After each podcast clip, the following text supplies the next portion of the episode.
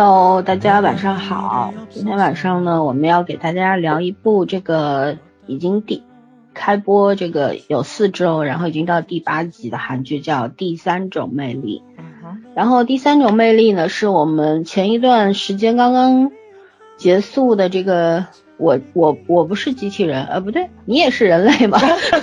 这个男主徐康俊，不是意意思差不多啊。徐康俊主演的，然后女主是李旭，对吧？就是今生是第一次的女三还是女二？反正差不多就那样吧。嗯，对，那位很有个性的，最后做文胸生意的那位姐姐。然后呢，我们今天要讲第三种魅力呢，是因为。韩国的这个爱情剧啊，我觉得是越拍越好了。最近看了我们看《内在美》，对吧？第三种魅力，包括我这两天特别被打动的那个《十二夜》，十二夜，哎呀，人家这个谈爱情的多样性真的是走上了一条正道。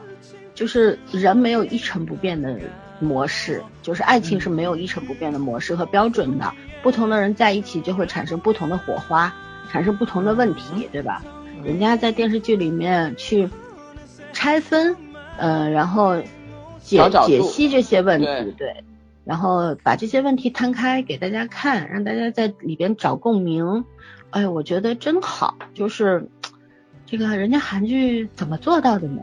我们以前一直都知道韩剧擅长拍情感嘛。人家家长里短，包括爱情是他们拿手好戏，可是就是以前的那个模式呢，我是不喜欢的，因为老是韩剧三宝啊，哭哭啼啼啊这种啊，但是现在不一样了，现在人家是在以一种非常阳光的达观的一种方式，然后在讨论爱情本身，哎呀，我觉得真的是要向人家学习啊，好吧，感慨发到这儿，嗯，还是推一下我们的微信群。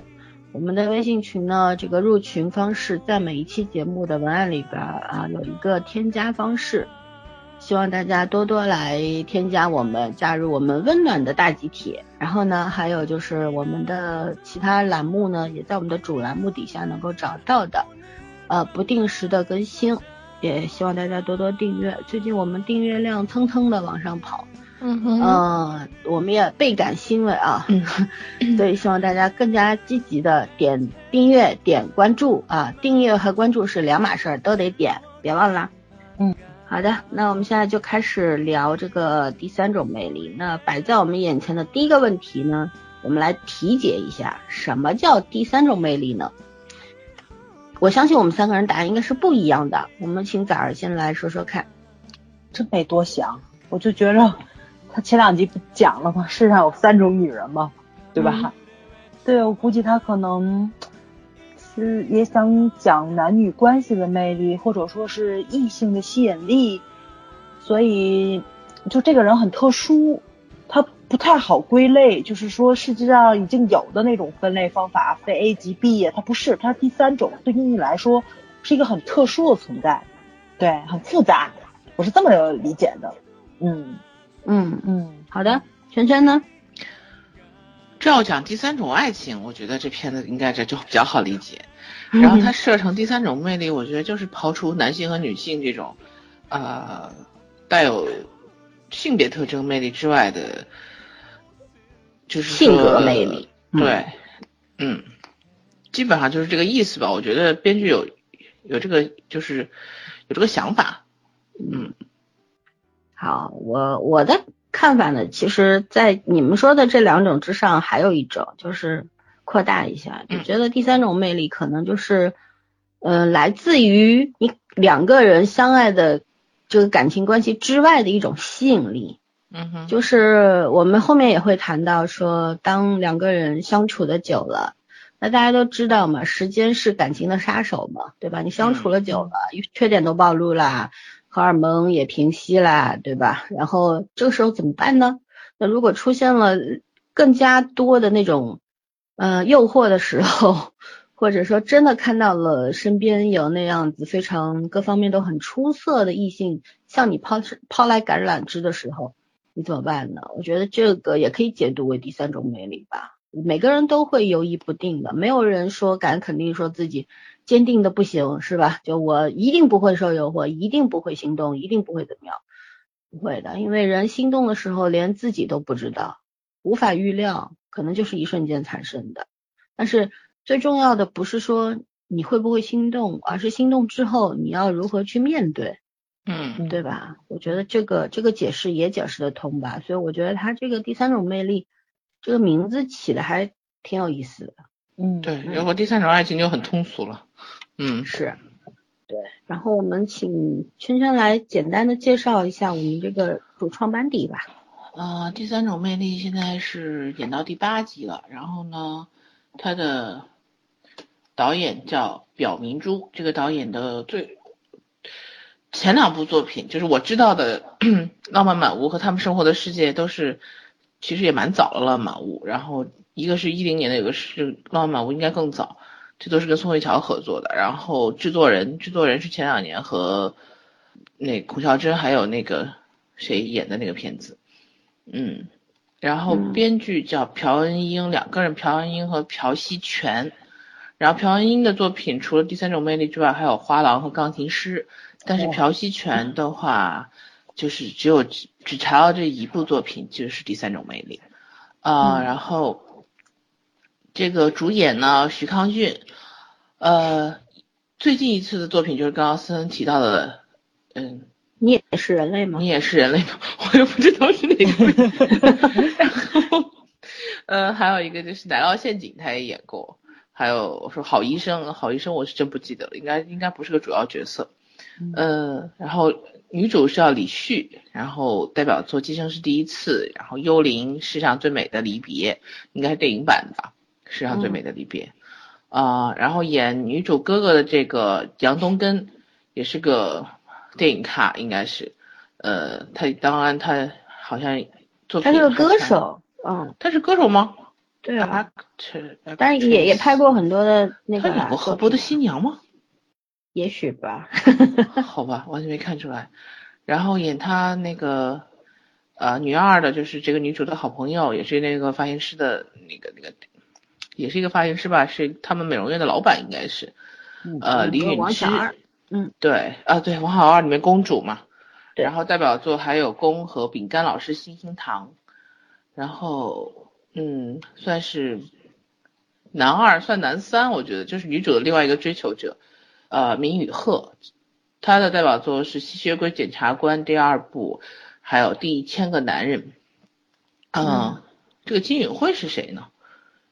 写的是女三的位置，因为爱第三种魅力莫吉托，后面还有包括朴智一、李相二、朴朴哎朴圭英，呃，然后吴英石，这都反正我觉得大家看看都差不多，就是看韩剧的老面孔，就来来回回在串，没有我们很很眼熟的人了，嗯。这个李香二在《机智的牢房生活》《机智的牢房生活》里面，《监狱监狱生活》里面也有他。哦，我我我真的是脸盲，然后一点印象都没有。嗯，这个眼睛细长细长那个男演员。嗯嗯，然后班底基本上就这样。他现在豆瓣是一千零一十个人打分，评分是八点一，也算是蛮高的分数了。嗯，是的。介绍完了吗？介绍完了。嗯。好的，那我们就聊来聊聊这个角色的设定和演技，做一个简单的评价吧。嗯，早儿来，你先聊聊。嗯，你你你对这些角色怎么看？你也可以全说，也可以说个一两个都可以。对，因为我在看之前是老三先看的，对吧？然后那个圈圈追了好多部剧。其实我是先 我是先把圈圈的那个什么看了个剧，我去杀了一下，都没有熬过第一。我追了六部剧。对对对，然后就大部分我我们都一起看的嘛，然后就是老森说的第三部《魅力》，但是在我的那个既定印象里，因为他没有讲剧情嘛，老森只是推荐了一下，我的印象中这应该是一部很甜，然后 是一部很文艺的片子，但是我看了看了瞬间就入坑啊，这是肯定的，但是我看了过程中我发现。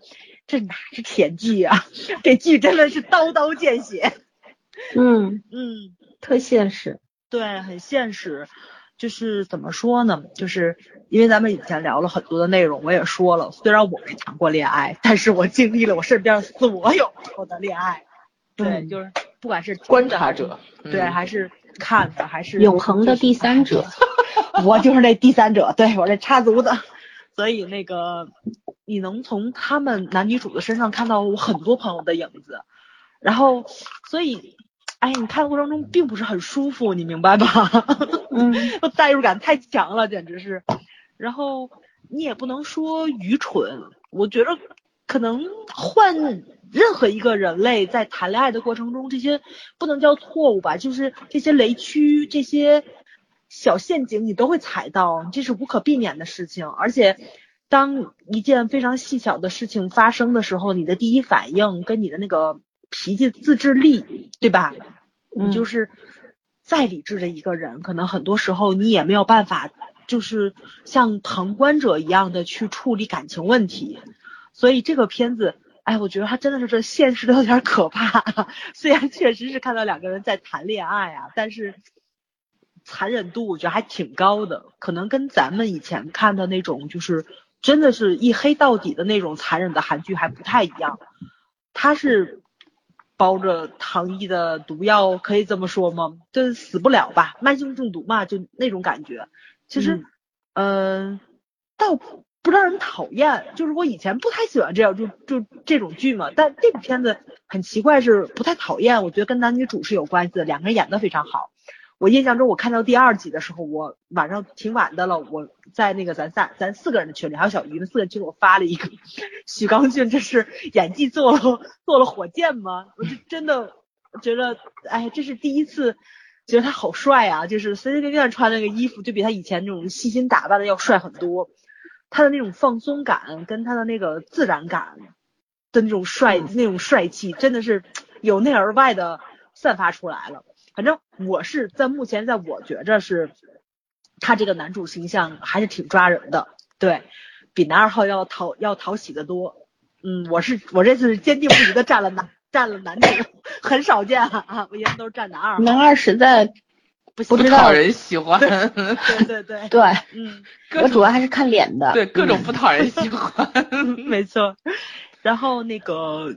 李旭的演技就更不用说了，而且我觉得李旭的这个拿捏的度非常好。其实我觉得女主这个怎么样展现出来独立的人格这一方面，但是又没有沦落到那种小女生的那个状态，她拿捏的那个分寸感非常好。既有女强人在工作上专业那一面，她还不是那种特别强势那种，她不是，她是一个人情世故非常明白，然后在社会上浸淫很久的、很自尊自爱的一个女孩子的形象，对吧？而且在她自己专业上的那种自信度跟专业性都很强，但是你又能看到他的职业上对他这个 性格上的塑造，以至于他的这一方面在。感情中多多少少会影响他的一些个处理方法，跟怎么说跟男主互动的方面，就是两个人肯定他属于比较强势的那一方，主控方，嗯，然后，哎呀，就是他们两个人的这个恋爱问题其实挺一目了然的，我觉得这个多多少少会发生在普罗大众所有谈恋爱的人身上，嗯哼，不可调和的这种性格上的冲突嘛，展现的。非常好，尤其两个人演技真的很不错。对，就看他们两个人，我觉得就因为我只看了六集，我特别忙嘛，七八集新出的我还没来得及看，所以嗯，就到第六集的时候，我真的挺想看第七集的。对，反正已经放出来了嘛，我马上就要去看。嗯嗯，就是我给的评价还是挺高的。嗯，不管是从设定啊到两个演员的演技，我觉得这部片子可能是最近这几部里面傻白甜里面。杀出一条血路的一条非常好看的现实题材的爱情片儿，对，嗯，杀出一条血路的爱情片，因为都傻白甜，好吗？李冰金那也是傻白甜啊，那也是。李冰金的还真不是。OK，咱俩理解不一样。换个角度，换个角度，对，换个角度，对，我就觉得是傻白甜。OK，完了，结束。嗯嗯，好，先去。呃，我我其实不想看这片子的原因在于这片子里面的情节。我觉得很多人都经历过，就是因为碰到这个问题以后，我们当年可能都没有好好的去解决过这个问题，所以我不想再看一遍这个片子。说白了，就是因为太真实，所以我对这个片子一直是一种游离状态。就是我看这片子，我看第三种魅力的时候，我完全是把自己控制在外面的。嗯我不想要自己进去这个片子，因为嗯很多东西并不美好。没错没错，然后我其实很喜欢内在美在哪里，因为内在美是理想，就是我可以把所有的话敞开跟你讲，那是理想，嗯而这世上没有爱情可以做到理想状态的。没错，嗯，就是人总是有自己的私心和杂念，这个是无可厚非的事情，这是人性本能的东西。所以最后不管爱情成功或者是失败，没说我不相信纯粹的爱情，因为爱情太纯粹就是过刚易折，就两个人达不到一个平等状态的时候，这个东西是存存在不下去的。这种平衡势必是相互妥协的东西，其实是相互在掺杂对方的一些过去和和和和隐私。嗯，就是在这个动态中，如果你拿到平衡，你们俩就可以把这日子过下去。如果达不到的话，就是可能早晚就要重新换换对手。说白了，就是爱情这这这这条路要换一个搭档。那第三种魅力这个剧，其实我觉得它它是用很很轻松和文艺的方式去包裹了一个很真相的东西，就是可能我们其实不合适，并不是说我们中间沟通的细节有问题，我们性格有问题，然后我们我们的成长经历环境不一样，然后造成了很多问题。其实有的时候我觉得就是不合适，嗯对，就是我不我没有办法去改我性我身上的一些东西，你也没办法去改你身上的一些东西，然后呃，就是中间我们付出了很多很多的努力，到最后可能未必是一个和的结局，但是那是一个理想的结果。所以其实因为我看这片子的时候，我跟我刚刚我们三个在下面说，我说我看的《完美的离婚》，我说第一集我跟老孙一样觉得很吵，然后就觉得这样的太太我也接受不了，然后再往后看，那个剧情是老套的，但是其实我想说，呃，到后面我我在想一个问题，我说这个剧如果到最后两个人离婚，然后相互离婚之后相互的理解了对方又和好，就没意思了。这片子帮我写就离婚之后发现对方很美好，但是不适合我。我觉得这个这个也是一个完美结局，未必非要大团圆。当然看嗯编剧怎么写了，然后又回到这个第三种爱情，因为那个叫婚姻，婚姻更现实。然后这个还目前是在讲爱情的范畴，就是爱情里面不可控的东西很多。然后这个剧里面现在就是男主和女主表现的都非常对，就是我觉得他们两个现在之前造成的这种分离也好，是分手也好，一个就是感情没到位，就说白了相处时间太少，一见钟情是撑不了多久的。就你能给我那个短暂的欢愉，但是在我人生重要的时刻，我不会想到你的，就嗯你还不够重要。感情我始终相信感情是积累出来的，真正的感情是积累出来的，就是一起经历的东西太多了，以后才很难分开，而不是说天雷天雷地火的时候才最难分开。然后这个到中间就是就进入现在演的是进入真实自我的状态了，就两个人慢慢把真实的自我那面给展现出来，然后放在对方面前，然后试图他们也试图去调和，但是我觉得有很多东西可能就是。呃，你你去想做的事情和最后你得到的答案结局是完全不一样的。我觉得这个过程展现的很很完整，这篇展现的真的是很完整。然后我就是说，我看我最近爱情剧看多，我最近六部剧基本上全部是爱情打底，除了玩家啊，五部剧是爱情打底。然后真的，我觉得这帮做这帮编剧太厉害了，就是可能水平状态都有起伏，但是每个人的角度和想讨论的东西都多多少少不一样。嗯拆解的方式也不一样。啊，我觉得这帮年轻编剧真的是很厉害，而且好像都不是那种真的不是老编剧，都是一帮年轻人在、在做最近都在捧新编剧。啊，对啊，可能新编剧也比较好用是真的，但是真的很厉害，他们的角度真的不一样。就有人讲信仰，有人讲有人讲自我，然后有人是讲这种很现实的一些东西，去怎么面对，就是面对当前的这个时代里面，我我们不可回避的现实环境和和内心。就我有很多机会、很多选择、很多诱惑的时候，我会不会还是一如既往的守着最初的那个心动，还是我要持续的往前走？我觉得第三种魅力肯定要讲这个东西。嗯嗯，就无关对错，感情选择永远无关对错。但是到最后的结局，可能别人看起来觉得合了更好，但是我现在觉得合和不合在于内在的动因。如果内在动因觉得不合更好，那其实也是更好的。嗯，就是以前的韩剧的观众会老是纠结于 H 一还是 B 一，对吧？嗯但是我觉得其实结局怎么样，要顺着这个故事的自然发展，还有人物的这个变化来的。而不是你强扭一个在一起或者不在一起，是这个样子。刚就是圈圈讲特别好，我觉得就早上说这个片子他就是会很认真的往下看，而且是掉坑的这种状态。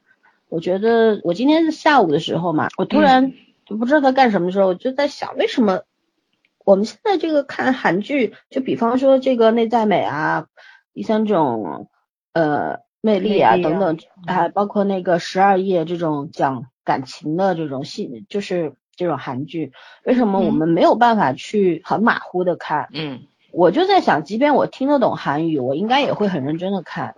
就是因为它这个细腻程度，它的这个细节是细节的精巧，然后这种细致，我觉得是不能错过的。就像我们看国剧，可能我十集不看，我后面也连得上，反正就这么回事儿吧，对吧？嗯。但是这现在这些片子你是不能错过的，有些镜头你错过了，可能就后面有一个呼应或者一个转折，你就会缺一点什么，没错，补补不上去了，可能就理解不了。所以，我现在是很惊叹于这种细节上面的这种表达，就是韩剧胜在细节嘛，而人家的细节现在已经脱离了以前的那种强强扭的，然后低级趣味的东西，而是往现实的方向在走，而且写的也不矫情，这个是很厉害的。然后说回这个呃设定啊什么的，我觉得因为。从那个剧情的简介当中，我们也能看到，他是讲他们这一对男女啊，在二十岁的时候是在一个春天偶遇了，对吗？然后只谈了半天的恋爱就分手了，因为女主她这个家里边情况不允许，她哥哥那天出了事儿，所以说她觉得她要成为家长了，所以没有资格再去谈恋爱，所以两个人就分了。男主呢就一头雾水，被分了，痛苦了七年。二十七岁的夏天重遇了，然后迅速的掉入了这个爱情的火坑，爱的死去活来。可是，在爱的过程当中，却发现感情它不是唯一的标准答案。就是我们俩即便爱的不得了，对吧？不愿意都失去对方，可是我们还是会被对方的缺点，会被对方那个跟自己不同的那个性格所影响，然后情绪会失控。会更顾及自己的感受等等。你看，我们在第五、第六集里边就充分的看到了，嗯，这个里边给我们展现了男男主是一个 特别宇宙超级小气鬼那种 性格，然后女主受不了，因为女主是一个非常成熟的人。但是我们也看到时间线来说，它讲的是二零一二年，那么最终他们会到三十二岁的秋天，那个是可能就是到现代了吧？现在这个状态。就是那个时候，他们肯定还会再相遇，也就是说，中间他们还会再分一次手。那我觉得他首先这个设定挺美妙的，春天、夏天和秋天，没有写冬天。可是秋天后面不就是冬天太冷了？但是过了冬天不就又是春天了吗？情感好像就是这么回事儿。我们我们也知道，你不管是跟你相爱的人，还是跟你很好的朋友或者是家人，总是不免就像互相之间的那种。情感的状态就像在一年四季当中一样，忽然夏天，忽然冬天，就是这个样子，对吧？可是最终能够走下去，是因为我们愿意互相的理解和包容吧，这个是最重要的。因为到那个时候就知道了，呃，光用感情来维系是不可能的，它会破裂的。可是最重要的是在感情上面还要增加很多很多的砝码，然后。讲人设的话，就是男主温俊英，就是徐康俊饰演的这个人，其实一开始的话，他给我的感觉就是一个模范生的样子，学习好，听话，然后就是又是很爱干净，有一定洁癖的这么一个人，对吧？关什么事儿真的是特别乖的一个。对，这种类型的是我最讨厌的人设。我不喜欢太细致的人，我我当然我喜欢心思缜密的人，可是我不喜欢在生活上就是嗯一定要原则性特别强，强迫症型的，对，不能接受这种。然后我反而喜欢他妹妹那种特别的豁达睿智的那种小姑娘，在这里边就是开金手指的那个人啊，没错。然后嗯，然后女主呢是因为是一个很强悍的人，她也是。父母双亡，然后跟哥哥相依为命，然后但是他的性格是怎么样？英才他是非常的 热血的，很率性、豪爽、女中豪杰那种状态，嗯然后很要强，就是很多时候他是兴奋，我只能靠我自己，我不能靠别人。可是，在往往这样的人对情感的那个需求是更大的，他可能会把那个情感的需求放下，可是他永远不会忘掉我宁缺毋滥，就是如果我遇到我真正想要的人，愿意交往的人，不管他是朋友还是爱人，我都会拼了命的抓住，然后会给很多，然后也会要很多。但是在没有遇到的时候，他可能就会把自己这一块儿给放下，我可以不要。我觉得他在这里面的设定好像就是这个样子的。嗯我其实这两个人就是圈圈说的，两个人都是性格上有问题的人。其实我们大多数人都是性格有问题的人吧，没有什么完美人设，生活当中都是这个样子。我是比较感慨说，你看韩剧已经不愿意去呃遮掩人性的缺点了。嗯嗯，以前我们看韩剧的话，基本上你看霸总时期的话，基本上女主虽然都是小白兔啊什么的，但是嗯，那个性格还是很可爱的嘛，对吧？然后男主就算是霸总的话，那又是有钱又是多金，什么都是完美的，嗯嗯最起码这两个人有一个是完美的。可是现在的韩剧就在讨论，我们都是普通人，这个剧里边没有一个有钱人，男主也充其量就是一个小康家庭，因为父母都是老师嘛，家境还挺好，不愁就特别适合拿来结婚。婚的那种。对，就 就现在很适合的那种经济适用男啊。然后，嗯然后女主呢，这种跟男男主的家境上面差距还挺大的，就是在不同的环境里面成长的两个人，他性格肯定肯定是南辕北辙的。嗯，那南辕北辙的两个人，又是因为感情必须把这两人扯到一块儿，炙热的爱情。它只能燃烧一时，可是燃烧不了一世。那这个时候怎么办呢？就我们的编剧就把这两个人的问题摊开给大家看。嗯除了性格上的问题，还有情感上的问题，还有沟通上的问题，对吧？我们嗯每个人看待情感的那个轻重程度是不一样的。有些人可能会视爱情为人生的唯一，这种人也是有的。有些人可能会觉得，既然我们是相爱的关系，那我愿意为你付出所有，然后你必须也要这样回报我。如果你做不到的话，你你你就是对不起我，也有吧。嗯哼。然后也有的人会计算，就是这个啊感情当中谁付出的更多一点，嗯，然后反正种种的问题都会造成这个感情越来越流失，然后最终变成了一滩死水。嗯。所以说，我觉得这个韩剧好像是在致力于解决这个问题，就是当我们最普通的人遇到的时候，我们热烈的相爱了，可是我们之间有中间有很多很多的问题存在，我们中间是有鸿沟的，我们怎么跨过去？就我还真的看到这个剧本的时，不是剧本，看到这个剧的时候，我是 挺感慨的。人生再需要再做一遍那些选择题，我是我是不要了。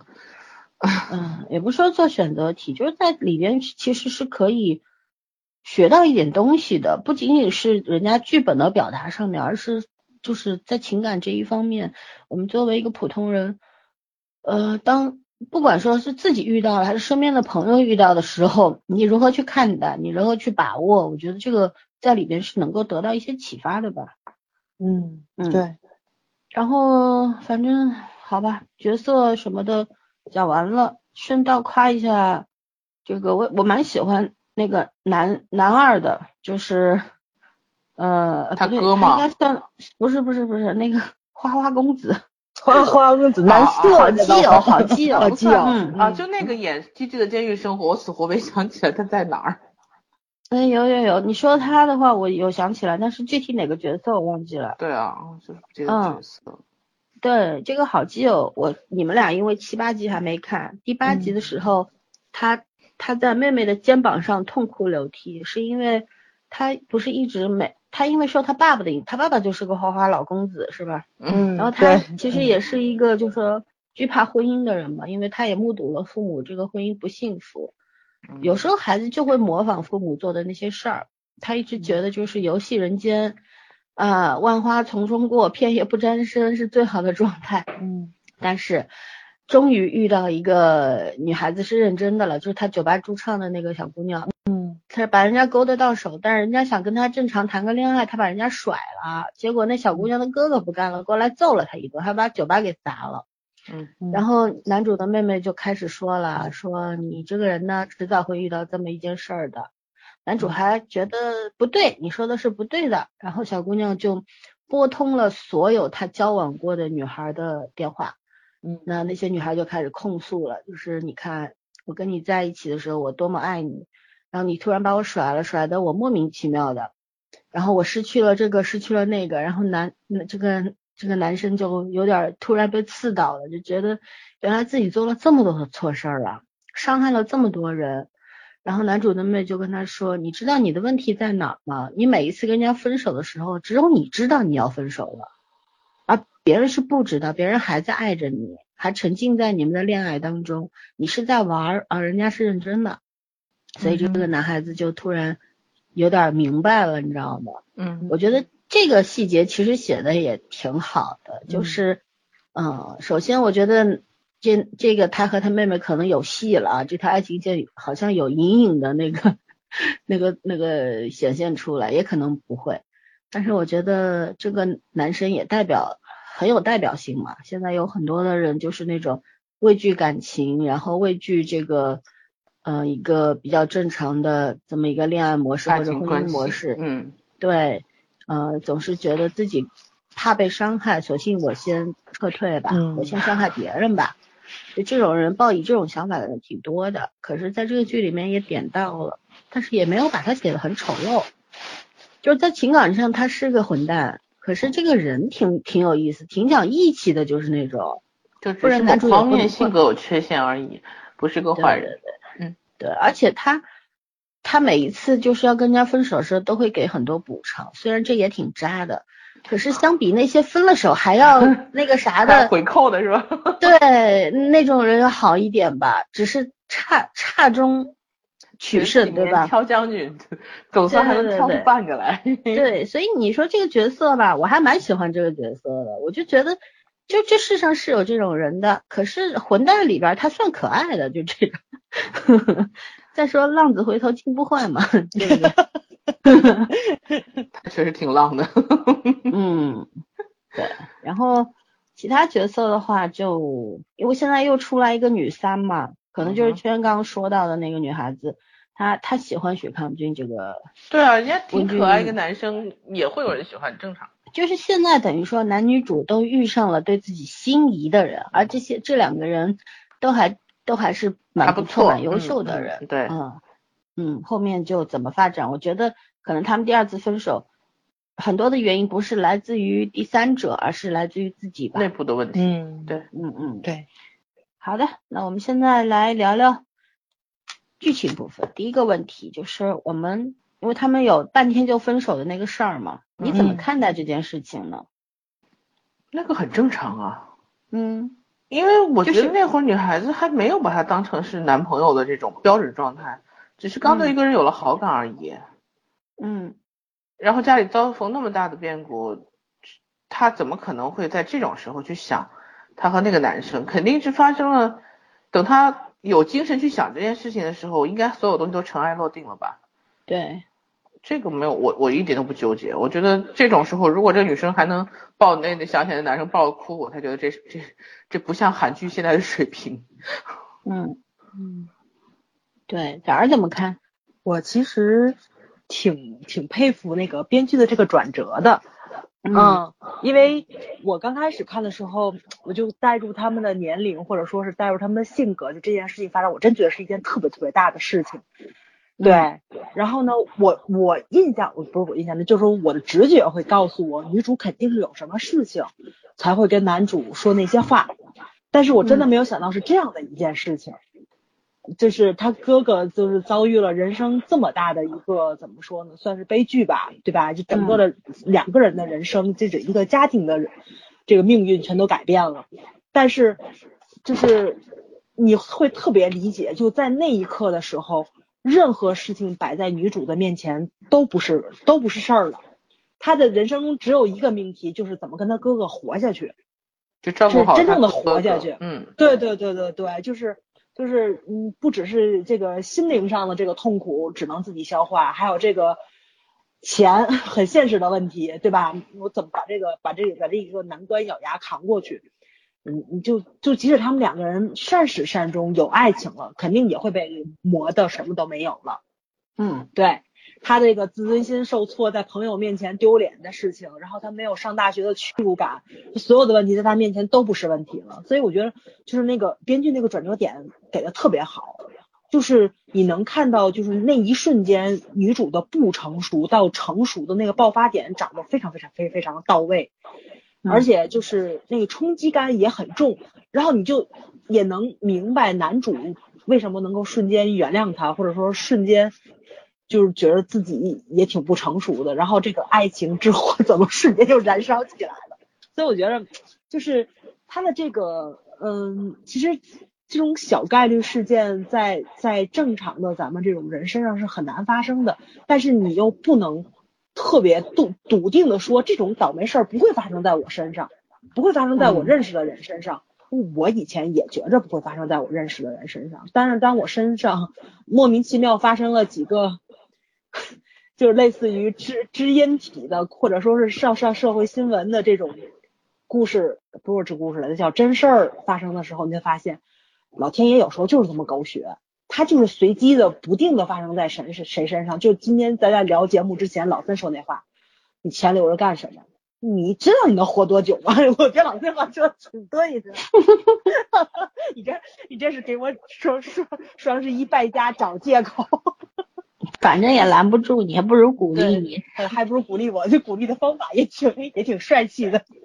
嗯，对，所以我觉得，哎呦，韩国的编剧真的是怎么能把狗血做的那么现实，也是挺也是挺厉害挺厉害的这么一件事情。而且当剧情这么的顺畅，而且后面男女主的这个感情迸发，然后就怎么一步一步从那个老房子着火的状态，然后慢慢的归于到现实层面上，他的这个。起承转合做的特别特别的好，对，嗯，因为我知道男女主重逢肯定得发生点什么事情，对吧？看第一、二集的时候，然后他讲他们两个人以前的故事什么时候，那种流畅度真的特别特别的高，而且我觉得他们现在可能真的都成精了，就是每一集的那个结尾，那个勾着你往下看的那个节点，它走的特别好，而且你能看出来。它是精心设计过的，但是又没有人工痕迹，我觉得这也挺可怕的这么一件事情。因为咱们看咱国剧的时候，就是到结尾掐掐那个掐节点的时候，你能看出来那种刻意感。但是现在韩剧真的是已经没有没有这么重的刻意感在里面了，但是它还是能够吸引你，就是百爪挠心的等下一集，或者说甚至于去守直播，对吧？圈圈那天看那个内在美直播的时候。就觉得那个这新的两集可能不会出什么笑料了，会往那个比较正经的方向走。但是没想到人家编剧还是在轻松愉快的环节中插了很多 段子进去。对对对对对，就是他们现在的能力已经哎呦超出我的预期值或者我的期待值了，这是挺让我佩服的这么一件事情吧。但是你要说这个片子就是。像内在美一样，什么让你嘻嘻哈哈的看那种感觉，我是没有的。我看第一遍的时候，我就很认真的在往下看，因为我一直是在在在外面旅行的过程中去补的这几集嘛。我就一直一直跟我们朋友说的是，我说现在我要开始看韩剧了，你不要跟我说话，因为我就觉得对它跟别的剧不太一样，就不是说我跟你说两句话，我回来还能接着往下看的，还真不是。第一是两个演员的就是表情细节、台词都非常到位。然后他们可能就是说某一句台词的那个滞后感，或者说是某一个词汇，他那个欲言又又止的表情，你可能错过去了，你后面那个情绪，就是他那个瞬间伪装自己的那个样子就已经出来了，你肯定那个情绪是断掉了，你不能知道两个人之之间那种情情绪的那种怎么说波动是怎么样产生出来的，所以我觉得这部片子还真的是你得呃安静的去看一看，对，它细节做的还真的是挺到位的。嗯嗯。嗯。嗯，我是觉得我这么理解，换一个提供一个新的角度吧。我是觉得女主这样的人会做出这样的选择，呃，因为她是这样的性格的人，就是她真的出了事儿，你看她出到有任何问题的时候，她都是第一反应是我要自己靠自己的力量去解决。我不拖累别人，因为她从小到大就是这样过过来的嘛，爹妈都没有了，跟哥哥相依为命，哥哥为了他，对吧，也放弃了自己喜欢的事情，也不上学，然后就到工地这样子做苦工培养他，然后他就很小就不上大学了，就算他也不是考不上，只是没有那个钱，没有那个时间了，对吧？这这叫相依为命，这是很多其他的正常的家庭里面生活的小孩无法体会到的那种感受，就是就家家里边没有出问题的情况下，大家就可以哪怕过得不是很富有，就很普通，但是不管怎么样也能够很安稳的过下去，也是不需要去提前体验那些人人间疾苦的那种吃不上饭。嗯，每天都在这种焦虑的状况下，没有安全感的状况下生活的那种那种经验是体验不到的。然后女主就是在这种状况下，逐渐的让自己强大起来的嘛。对。嗯，让自己活得像一块铁一样。你看他其实就是这样，他没有学历，然后没有背景。可是就是靠自己一步步走到了现在很厉害的一个发型师的这么一个状态。其实他也不仅仅是发型师，造型造型设计师。对，嗯，对对，以后他肯定也会在这个圈子里走的特别好，因为他是有才华的、有天赋的这么一个人，也有野心，对吧？然后像这样的人，就是在遇到那种变故的时候，他是必定会提出分手的。可是如果不是这样性格的人，他肯定。也许会告诉男主，我现在家里出现了这个问题，你看怎么办？嗯，或者说，甚至有些没骨气的就会觉得，你帮帮我吧，也有吧。嗯，就是很多人的第一反应是，我现在出了事儿了，然后我真的很希望有一个人陪在我身边，就起码给我一点点支撑，让我觉得我能把这事儿日子过过去。嗯，对，就是特别希望有一种陪伴，就是我不需要你给我钱。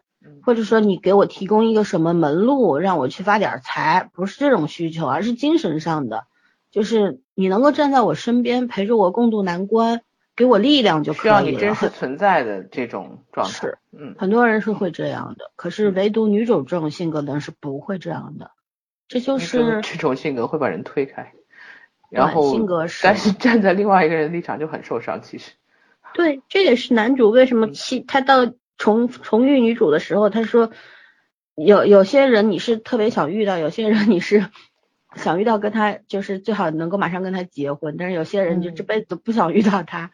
然后这个这辈子都不想遇到的人，反而是他这个痴迷的那种性格，那种人就是这个女主身上跟他完全不一样东西，就是一种吸引他的致命的魅力，所以他是放不下的。别说七年，二十年后遇到，估计。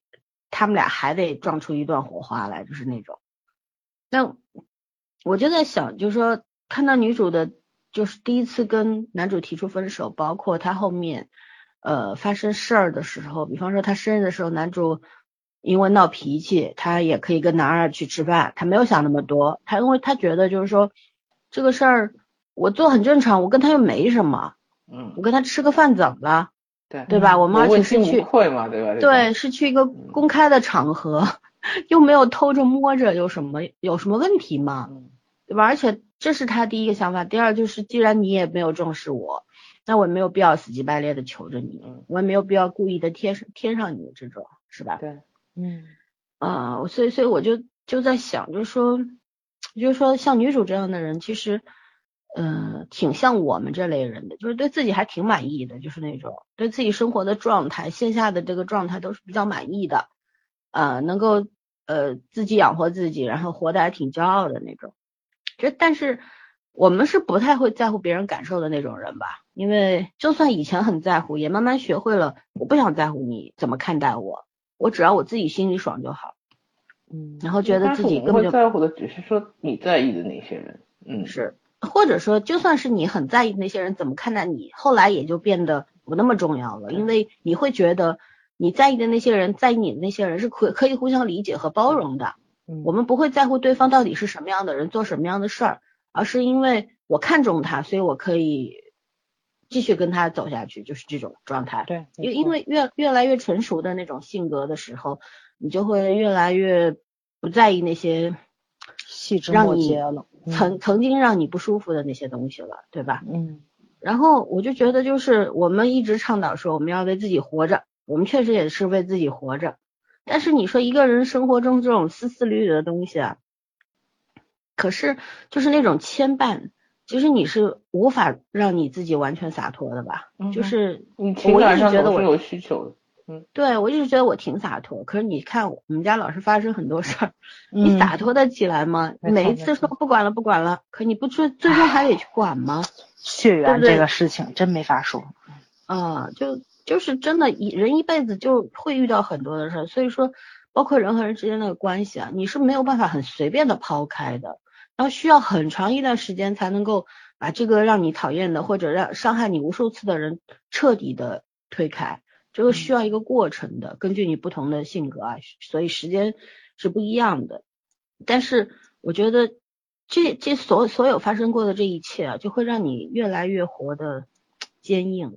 我觉得不叫坚强，而是坚硬，就是一块铁板，就跟女主一样，活成一只螃蟹，外壳很坚硬。对，但是也不是刺猬，不会去刺人家，就是就是一块。一只螃蟹，就是一只螃蟹嘛，外壳坚硬，内心柔软。可是很少有人能看到你内心。对，所以说那些我们也会为生活当中很多的问题纠结呀、矛盾啊、迷茫啊，然后，呃，就是因为这，但是但是主观上又会觉得我们靠自己是可以 OK 的，没问题，不需要求助任何人。然然后就是因为这个样子，我觉得也在主观上忽略了身边人的那种感受吧。和他们的那种需求，因为你跟一个人相处的时候，你必然你必然要考虑两个人的需求，你要学会换位思考。可是如果过多的关注自我，过多的把自己放在一个特别重要的位置上的时候，身边的人一定会受伤的。你就比方说这里边的温温温英俊啊，温俊英，温俊英，嗯，对他就是那种，他为什么小气，就是因为他觉得你不需要我，嗯。对吧？在你爱情最重要的就是相互需要啊，没有这一功能的话，你在一起干嘛呢？嗯，对。男主就是在女主身上没有找到那种我被需要的那种感觉，就是男主的安全感吧，就是他的那种说白了，嗯，嗯，就有些安全感是自己给的，但是有些安全感是必须要别人给你的，对对对吧？然后我觉得，嗯，你说，我觉得这剧最有意思就是男主他这个。不是自卑感造成的，他们两个人的问题。这是最真实的这儿，他没有什么那种刻意人设上的自卑感，什么家世不和什么的。对，不是，嗯，对，但他就是确实确实是家世就是不和，是因为我觉得这就是从小的经历原因，成长环境完全不同。对，而且他他是反着来的，因为咱们。那个就是看惯了男强女弱，对，都特别喜欢塑造女主没有安全感。但是这个剧确实是，但是你不能说它反传统，我觉得真的是很多时候是男人没有安全感。现在现在女生是这样的呀，就是会有这样的男生的，嗯嗯，而且这样的男生往往会喜欢上那种大女人性格大女人性格，没错。对，这这这就一个萝卜一个坑，特别没办法。然后我就觉得男主在这段感情里边，他应该是爱的更深，然后。受伤更多的那一个，对，因为他他是完全把自己掏空的去对女主好的，从一开始就二十岁那时候一就开始是这个样子，然后到二十七岁也是这个样子，嗯，然后对女主有没有给他伤害？女主可能觉得自己并没有做错什么，我也觉得他没有做错任何事，可是就是这种没有做错任何事，可是这种伤害还是存在的，哪怕就是说。每一次的伤害都是非常微弱的，很很细微的那种，可是你日积月累的，你不就变成一个很大的伤害了吗？没错。那压死骆驼的稻草从来都不是 最重的那个 东西。对对对。对。对我我就觉得真的很很吓人。嗯，是暴雨梨花针嘛，一针一针的，对吧？看着不吓人。对。然后就是说，你看这些道理吧，我们都懂吧？从小到大也不知道懂了多少年了。但是我觉得什什么叫 懂？写书了。就是什么叫懂，什么叫知道，还是两码事儿。我我我觉得以前就是你只不过是知道知道而已，没错。对。可是当你遇上了相似的事情，然后你突然开始检讨自己了，往自己身上看一看，我是不是也也是伤害到别人了？我无意当中是不是？过于强调我自己，然后也伤害到别人了，或者怎么样，这个时候才叫懂。嗯，我觉得这个剧就是说，我在观看的过程当中就看到了这样的东西，就是觉得，啊、我们可能就是那种不好相处的人，然后就是那种 会会让人家不太舒服的那种人。有的时候，当然，我觉得我还是那句话，就是没有必要为了别人改变自己。可是，如果这个人他嗯特别重要的时候，你得想一想，换位思考。嗯。嗯，没错没错，而且我觉得可能不只是咱们，现在现在社会上的人都有这个事，都有这个问题。嗯，是现在的人就是因为生活太糟心了嘛，我们整整个大环境、小环境，对吧？嗯就是整个让人就非常备受折磨，很焦虑。对对确实全民没有安全感，对吧？大家嗯都在找安全感，可是那个东西，安全感这东西是虚妄的，它其实不存在，是要你自己创造的。它要靠一个很好的和谐的环境、温和的环境来创造，嗯然后从外因影响到内因，我觉得这个是这个样子的。而像就是像我们现在的人都很焦虑嘛，很受折磨，然后心都冷了，冷了是不容易热热起来。然后比方说我们也会看电影、看电视剧，或者说因为身边的朋友的事儿，你也会落落泪啊，你也会感动啊。你看到看到那种特别棒的，比方说李明基啊、许康俊，你也会心动一下嘛。可是我觉得这个只是暂时的，很多时候我们还是更更多的在乎我们自己而已。所以可能就造成了一种现在大家大多数的人都是冷漠的那种样子，而冷漠是一种武器，一种伪装。对，所以说，反正我我就觉得很神奇的一件事情，就是你看一个韩剧的时候，你能够想生出那么多的想法，这件事本身就很神奇，你知道吗？，对，没错没错，嗯，嗯，你不觉得我我这种追直播的人半个字都听不懂，然后我觉得我的看懂也很神奇吗？对啊，那就是嗯让你产生了很浓重的共鸣嘛，嗯对吧？嗯，还是演员演的到位呀，人家的表情对吧，肢体动作给你那些暗示，你是能看懂的。嗯嗯，然后我们经常说，呃，性格要互补，两个人才能长久。但后来呢，也有人说，性格相似，两两个人才能走得远。那这个剧里边男女主的性格就差异到一个在天上，一个在地上。对。然后有没有产生互补啊？我觉得是有的，嗯毕竟才演了八集，嗯，对不对？后面会怎么样？他们还会分手，然后再再再重逢的时候，真的就会互补吗？就会互相弥补对方的缺陷吗？我觉得也不会，他们还是他们自己，只不过更更加学会包容了吧，这个是一定的，嗯，对吧？对对，嗯，好吧，我们来聊聊第三个问题吧，就是当深爱的人让你疲惫的时候，这个时候出现了各个方面都不错的第三者的时候，你该如何自处呢？我们我们可以带入男女主的角度，也可以聊聊男女主的角度，就是说我们来猜测一下他们过后，现在因为毕毕竟都有诱惑了嘛，这个时候会怎么办？或者说我们来猜一猜他们第二次分手到底是不是因为第三者呢？哎，不管，我觉得还是那个内因的问题，外外在原因可以有很多，可以看起来有很多种。嗯，嗯，就没啦。这个东西，嗯我怎么讲呢？我现在才觉得，就是说我我慢慢才懂，人是真的会，就是关于爱情这个标准，呃，所有的标准都是非常非常不一样的。然后我那天就跟就跟呃一个一个朋友在讨论的时候，你怎么认知劈腿这个问题？就嗯是如果你的男朋友或者女朋友，呃，刚刚结束了一段恋爱，然后迅速投入了另外一段恋爱里面去，嗯你觉得他算劈腿吗？算对爱情不忠贞？不算劈腿，就算对爱情不忠贞吗？都结束了还要什么忠贞啊？不是，这是迅速的，就今天分了，明天对就在一块儿。对转天就去跟追别人去了。他的那如果是好好啊好好的分手的话，我觉得 OK 啊。嗯，其实，在我心理上我是不能接受的。我觉得嗯这可能是跟每个人程度不一样。我觉得我我是个人讲，我是需要一个缓冲期的。如果关键问题是，如果你不认识这个人，你肯定会觉得这个人脾气有点问题，而且因为你你怎么能这么迅速呢？可是如果你认识这个人的话，你就会有另外一个完全不同的想法。我就这么跟你说啊，一般来说是这种，跟你这边分手，转头又找那个人，那他肯定是心里有那个人了，但是他又觉着自己的道德观过不去，他就先跟你分手，转头去追对啊，那个人，因为像我这是不用问的，因。为像我这种人，我知道我自己，我就是喜欢另外一个人，我也不会在心里还装这个人的时候去考虑跟那个人有没有可能性。没我我就算是分了手，我也不可能是立刻去找那个人，然后我肯定要给自己一个缓冲期，也可能是你当初跟这个人相处的不愉快的时候，你你的一种备胎效应，说白了就是。但是你是理智型的，但是爱情是不讲理智的。但是有的人不是理智不理智的问题，他就认为他会单身的唯一个理由就是，就他会分手的唯一一个理由就是他喜欢上别人了。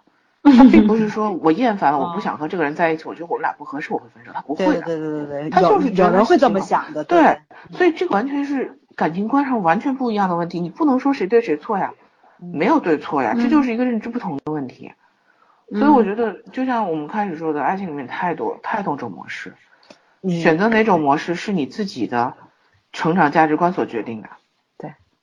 你也别说咱们这辈儿了，就是咱们上一辈儿，就我妈妈他们就特别不能理解，就是两个人然后谈恋爱谈了这么久，然后没有第三者结婚，对对？不不是没有第三者，然后俩人分手了，就还谈了很久，谈了很多年。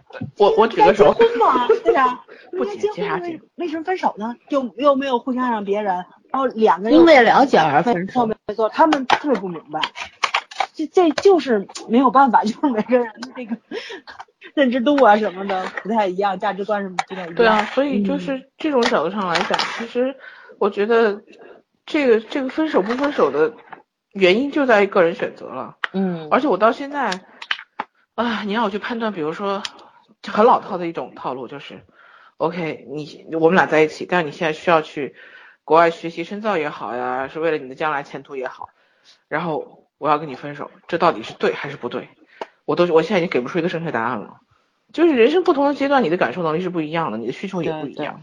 嗯，没错，而且有时候分分合合就是长一个长期积累下来的，到了一个点儿之后，你做出的判断和选择，可是通常分了之后嗯就合不回来了，你知道这地世界这么大，嗯这为什么要合呢？分了就分了呗。所以我觉得有的人就是不合适，天生不合适，再相爱也没有用。对啊，嗯是这个样子。然后还有就是说，我为什么要提这个问题？我其实刚圈圈问的这个问题，我先回答一下，就是说，比方说今天分了，明天就找另外一个人。我为什么说，如果是好好分手的，那在第二天就去找别人，也也也 OK？因为什么呢？我觉得这种可能性存在的。那这种可能性是什么呢？并不是说在跟你在一块儿的时候就想着崽儿了，不是这样，而是呃。我我是举另外一个例子啊，比如说，比方说，嗯、我们已经我和圈圈已经相爱很久了，嗯，然后呢，就相爱很久，相处了很久之后呢，可能你说要是不小心有有有听众从这儿打开的话，会吓到的。举个例子，举个例子啊，续就是就是说，嗯，我们已经相爱很久，相处很久，我们已经互相的麻木了，然后呢我经常有这种感觉。对，麻木了，然后呢，就是觉得就是好像不结束吧，很可惜，结束吧也很可惜。对，然后突然有一个有一个节点来了，有有这么一个有一个拐点出现了，那这个时候我们就趁机两个人说好，我们分吧，那分了。那我觉得这个拐这个拐点是我这种事情经呃，常发这个拐点是崽儿，也不是，不一定是具体到人，你知道吗？嗯可能就是一个事件。嗯，对，一个事件，就是就是这么一个时间点，他觉得就突然大家可以坐下来，好好坦诚的去面对这个现实问题了。就我们我们没有不相爱，我们也没有互相生出什么怨恨什么的，我们只是觉得这个生活无聊了，我们两个人在一起没有新鲜感，然后尝试去创造新的新鲜感，他也刺激不了这段感情再次萌芽了。嗯，那怎么办呢？我们坐下来好好谈谈，我们因为了解而分手了。那这个是好好分手了呀，对吧？我们已经互相放下了。那我就算我别说第二天，我就是下一分钟去找枣儿又怎么样？我不是因为心里有他去找他，而是我需要重新开始一段新的生活。嗯这个人是崽儿还是什么什么这个儿那个儿没有问题，都是谁都可以，就是这样子。我觉得这这种也是 OK 的。其实就感情模式、爱情的多样性，是是这种就取决于对方能不能理解你，就是两个啊人的那个默契点 get 到了，哪怕分手了也不会闹翻脸。对，这是存 OK 在的。这放在这方面来讲，情感上来讲，真的是存在即合理。嗯，对吧？对我我们我们是没有办法把握自己怎么想，我们更没有办法把握别人没怎么想。没错，尤其其实外人是很难窥见到当事人两个人经历的那那些方方面面、细细节节，你是接触不到的。就是说，咱们可能评判都有主观性在里面，但是他们两个人真正的那种就是情感上的冲击，只有他们两个人是最清楚的，别人都不了解。对，而且就嗯算这两个人出现问题了，现在比方说我和圈圈出现问题了，我找到了我的好闺蜜枣儿，嗯，然后我把我们两个人发生的细枝末节都告诉你，没用。为什么？枣儿他知道的只是事件事件的细节，他不知道在这些细节里面我和圈圈人物的。内心，对对我我们那种动荡的内心，那种情绪上面、情感上面受到的冲击，那种呃一分钟几千万上下的那种心情，枣儿理解不了，那理解不怎么办呢了？，对，太痛苦了。我就经历过这么一次之后，我就知道做法官太不容易了，真是，就两个人说都有道理，谁都没错，清官难？断家务事对。，但是这就捏不到一块儿去，就那饺子皮儿一样，你知道吗？你这饺子，你你知道一下水肯定得漏。对，你说他们俩错了吗？都没错。哎，你这哎特难弄，我觉得就感情好复杂呀。就是两个好人也不一定能创造一个好的婚姻嘛，没错，没错，对？吧？一段好的情感关系，嗯对，这而且这是没有办法的。而且我觉得其实更揪心的一件事，就跟这个电视剧里演的是一样的，就是你能看到他们两个人是相爱的，爱情还在，不是说爱情消亡，两个人不爱了，就是那种平淡分手，或者说是因为利益闹得人仰马翻那种，不是，你能看到两个人还是爱对方的，但是爱不能解决问题了。对啊，就像我比如跟你说的我很爱这个人，但是呢，嗯。我现在为了为了我们的前途，然后我们俩要要分手，然后鬼知道分完手回来还能不能回到原来。嗯，对，哎是，所以说我我最不愿意去做的一件事情就是，呃，去评判别人这段感情到底值得不值得或者怎么样。我每次比方说受了情伤的朋友来找我跟我诉苦，OK，我我大概会告诉他，你告诉我其实没有什么用，因为我不不懂得怎么安慰你，我没有办法跟你感同身受嘛，我顶多就跟你说。嗯，你要哭就哭吧，我陪着你，顶多是这样。但是你要我在里边判断个是非曲直啊，这个事儿我做不了，对对，因为你们俩发生凭什么去判断呢？对，你们俩具体发生了什么，你告诉我也没用。这感情这东西就冷暖自知，别人第三个人是无法感知的。就我为什么觉得这个世界上最没有意义的一个工作就是老娘舅呢？就是调解这个 家庭调解，调解不了这个，对对。嗯这个人民调解员啊，这个工作我觉得特没意思，因为你真的调调解不了什么，还不如用法律来的干脆。对。对，嗯。嗯，好吧，那我们再来聊聊这个女主的这个做法，因为她显然也在男二确实是一个很优秀的人设吧，我觉得、嗯。男二是结过婚的啊，他离婚了，他当时在街上对女主唱的那首歌，其实是想要当时是想要唱给他前妻听的，因为他前妻是一个大提琴的演奏员，嗯，他是被他前妻演奏大提琴的那个漂亮的样子吸引的，然后呢，就觉得自己是一个整容医生，很能挣钱，一定能够跟他能够呃陪伴他，然后能够欣赏他，然后能够挣很多钱，让他去专心的搞艺术。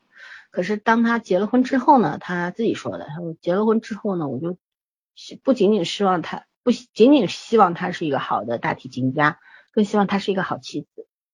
所以说妻子对他吃了很多他要求不一样，嗯，对你一旦拥有了，所以结婚这张纸其实挺重要的嗯。你没扯这张纸的时候，你你可以怎么说都行。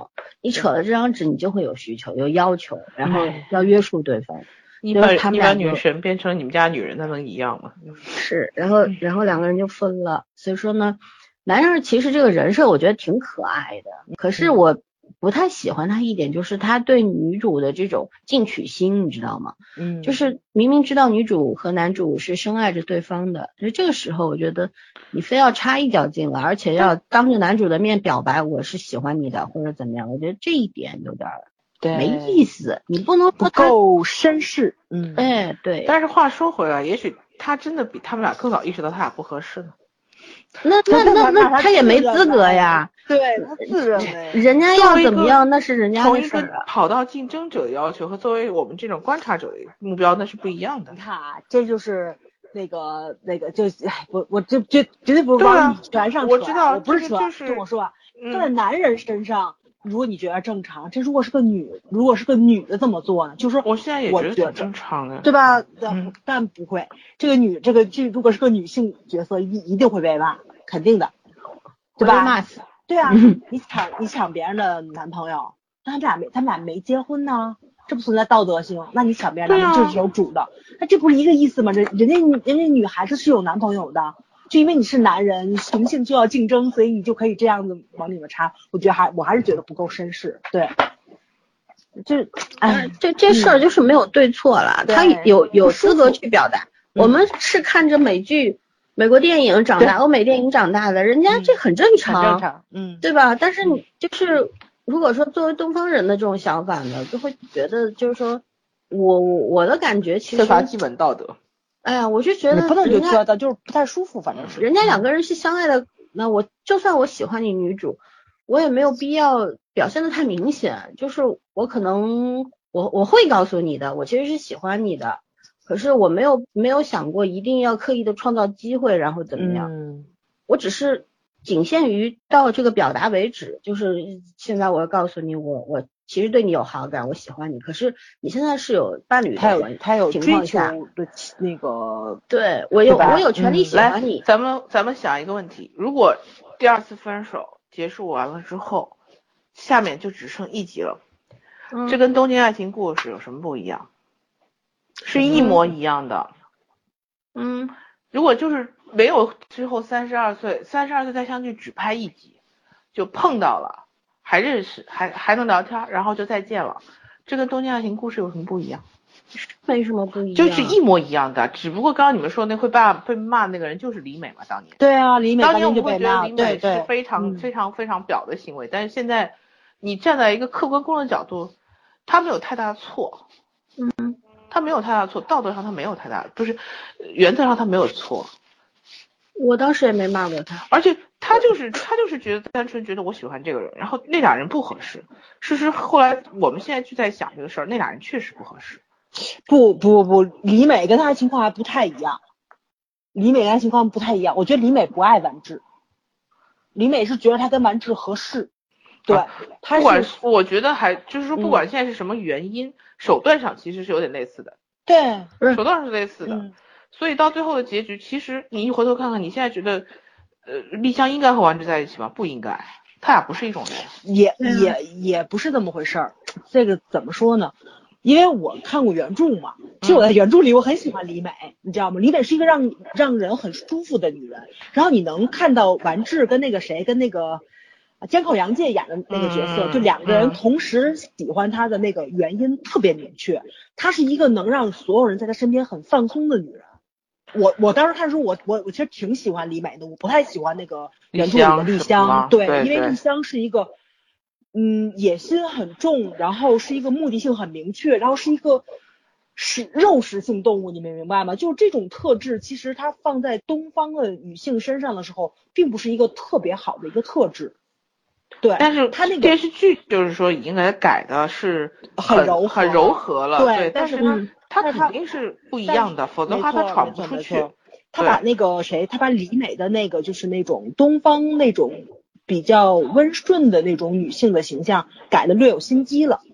对，对，所以我我反而觉得改的这个更好，就是我我本人是没有看过小说的，改的这个更符合现实，可能会最后面对的结局，因为因可能就是这样子的。嗯其实很多爱情是很功利的，到最后没错，你说是因为什么原因都不去讲了，就是看就是看胜败，在一起就是看胜败，嗯起码那个年代还是这样子的。嗯现在我们可以潇洒一点说，OK，我当年呃没在一起是因为我没去跟他争，对，嗯，我其实没没觉着那个谁那个没跟他争，所以我觉得争了，我就是没但就是说确实是爱情嗯在李美这儿是全部，在丽香这儿不是，所以丽香是最后是给他，我觉得他不是给完治机会，是给自己机会，就是嗯这个男人他到底适不适合我，我到底能不能够就是说因为他去放弃掉我自己想保留的那一部分，但是最后完治还是让他失望了。但是他很洒脱，他只是没有纠结这个事情，因为在我觉得在在他心目中，很多东西比爱情要重要。对啊，这就其实就是我觉得李美是全力以赴了，然后丽香有点尽力而为。我给我自己设的有一条线，不会超过这条线。对我能做的事情我都做了，然后 OK，我还是没有办法一得到，就是说我们没有办法在一起，那就是到此为止了。嗯，对，但是李美就是我全部的筹码是压在这个人身上的，这就是人生追求不一样。所以我说还是他俩不合适，他俩的人生定的定的轨迹和目标就不一样。我我来说说啊，首先我觉得我们回到这个这个剧男二这件事情上面，嗯我觉得男二他首先跟你们讲的李美他不是一类，因为男二他嗯拥有的特别特别多，他只嗯是我觉得他有一个问问题，他喜欢上女主，迅速的喜欢上她，可是我觉得欣赏的成分要比喜欢多，没错，而且他嗯对前一段婚姻是非常大的遗憾有着，所以说他有那种有那种弥弥补的情节在里边儿，这是第一个。第二个，当然我们没有办法去用道德去绑架他说哦你要做第三者什么的，我我不是在乎这个啊，嗯。而是觉得就是说我我的观念是我可以表达，可是我没有必要去做那些行为。对，嗯。就是我可以告诉你我是喜欢你的，即便你是有男朋友，哪怕你结婚了，可是我喜欢你是我个人的事情，嗯，然后我后面的那种种行为我就不做出来，嗯。就是我不会说刻刻意的创造机会去怎么样，或者说呃，然后刻意的去创造一个浪漫的机会，对着你在大街上对你唱情歌。明明因为有那个，我跟你讲我前妻的那个故事在前，然后他唱完这首歌，然后女主问他说：“你终你说哦夸他说你还是很勇敢，你最终还是把这首歌唱出来。”他说的那句话是：“我不是唱给我前妻听的，我是唱给你听的，因为我喜欢你。”我觉得这种这种表达，这种勇敢，我是很不赞同的。嗯我觉得对道不道德的，咱另另外说，嗯，没什么道德可言，就是这事儿不涉及道德，而是我觉得，在动摇别人，嗯，对你在这这种程度上面，尤其是你也知道男女主这个性格的问题很大，嗯两个人怎么吵架怎么样，而且男女主当着他的面吵过一次，嗯就是第七集开头，嗯男主第六集不是找到餐厅去了吗？嗯对吧？他都知道，可是在这种状况下，你还要去，你当然有有权利去动摇了，你有权利去表白啊，这都是你的权利啊。嗯就是我我觉得做的更好一点是什么呢？就是你让女主自己去选嘛。没错，我我告诉你我喜欢你就 OK 了，其他的事儿我不干。嗯如果有一天你跟他分了，你到我身边来，我我会好好的喜欢你，好好保护你。嗯，然后如果说你现在还是要跟他在一起，那我也不会动摇你。我觉得这种当然这这个是属于很有水准的人才会干的事。没错没错，老老森跟我一样，我不喜欢暧昧，对，嗯嗯我不，我其实是不喜欢给我喜欢的人设设限，你知道吗？嗯不想给他制造障碍。我觉得那种喜欢太功利性了。没错，就是嗯我喜欢你，这是我自己的事情啊，我、我嗯干嘛要非要在你你和他的这条路上给你设那么多障碍呢？这还是喜欢的。嗯就我我是从男二自己本身的那个角度去谈，嗯，对吧？嗯你喜欢一个人是没有错，你怎么能控制你你喜欢上他这件事呢？没错，只不过你嗯喜欢他之后，你怎么做才是重点吧？嗯对吧？所以我我本来其实还蛮欣赏男二这个人设的。我其实很多我看那个片子的时候，那弹幕里边好多人骂男二的，骂他长得丑，人一堆的。是，啊可是我是始终觉得男二是一个比较优秀的、很成熟的这么一个设定，我还挺喜欢这样的。我还我其实打心眼里有一瞬间还很希望女主能够遇上一个比她更成熟的人来保护她。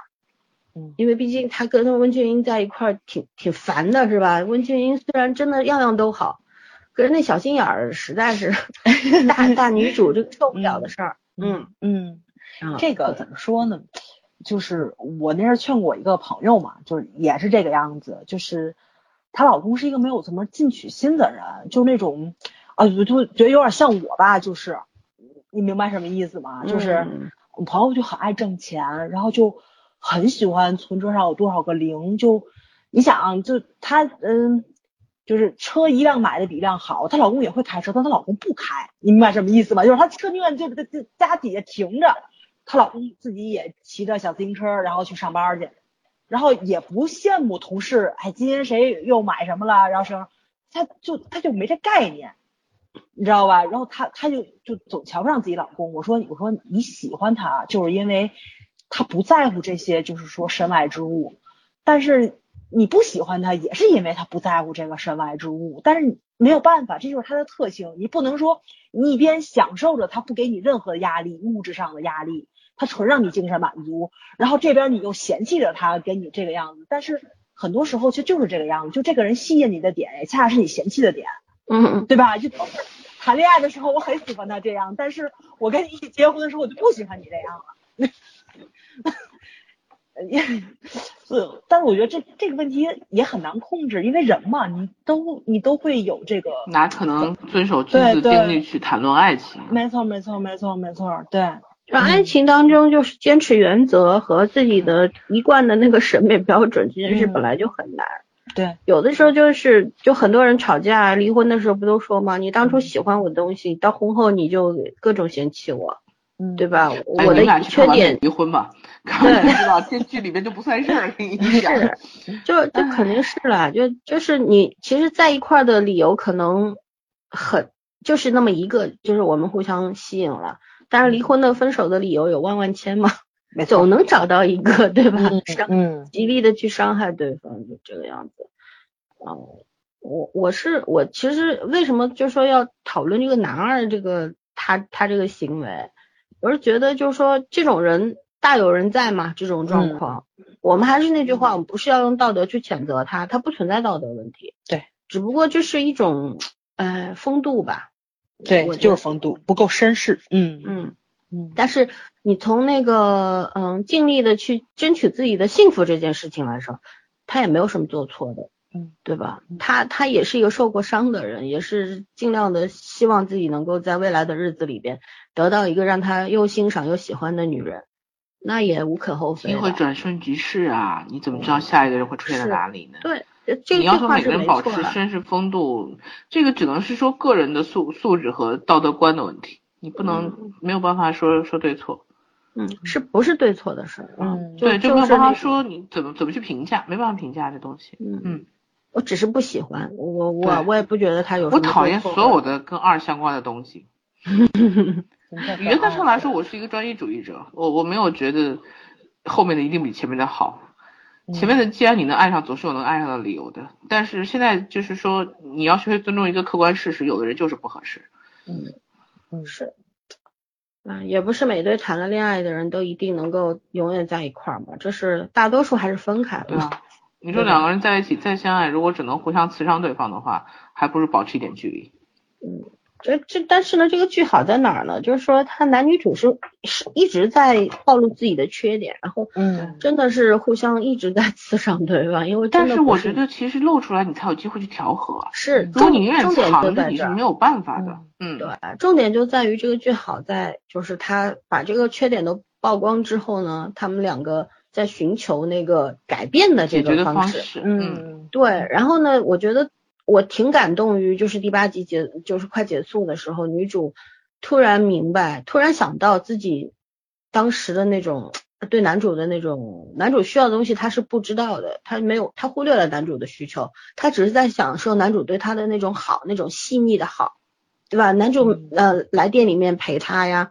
然后长得又好看呀，对她整天像小棉袄一样很贴心啊，她都是享受的。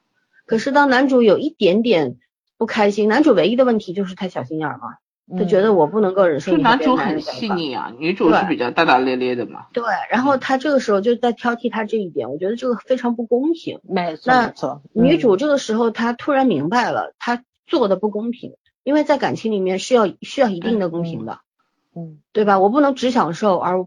只索取而不给予嘛，然后这个时候他想到，然后嘣一下跑到医院一看，男主在给别人穿鞋，嗯，然后我特别想知道下一步编剧要怎么写女主，他到底是怎么想，因为他男主等于身上也发生了跟他发生的同样的事儿嘛，都有人都有第三个人喜欢自己，那这个时候作为你的话，我们现在换位思考，作为你的话，你该怎么办？我觉得这个挺重要，这个如果写好了的话，这个剧就很精彩。对吧？嗯，所以我我也是，这问题是说女主有没有越界？我觉得她她那种对男二一瞬间的那种动摇，其实不算越界吧？虚荣心啊，正的虚荣心是，嗯，对，虚荣心没错，这很准准确了。还有一个就是，我觉得，嗯，每个人都会被被美好的事物吸引的，嗯哼，嗯，对吧？就你等于是在说白了，就是感情谈久了，各种各样的问题放在一起，你就跟踩在一个怎么说沼泽地里的感觉一样。然后你仰头看星空，那个感觉是不一样的。对，是这样。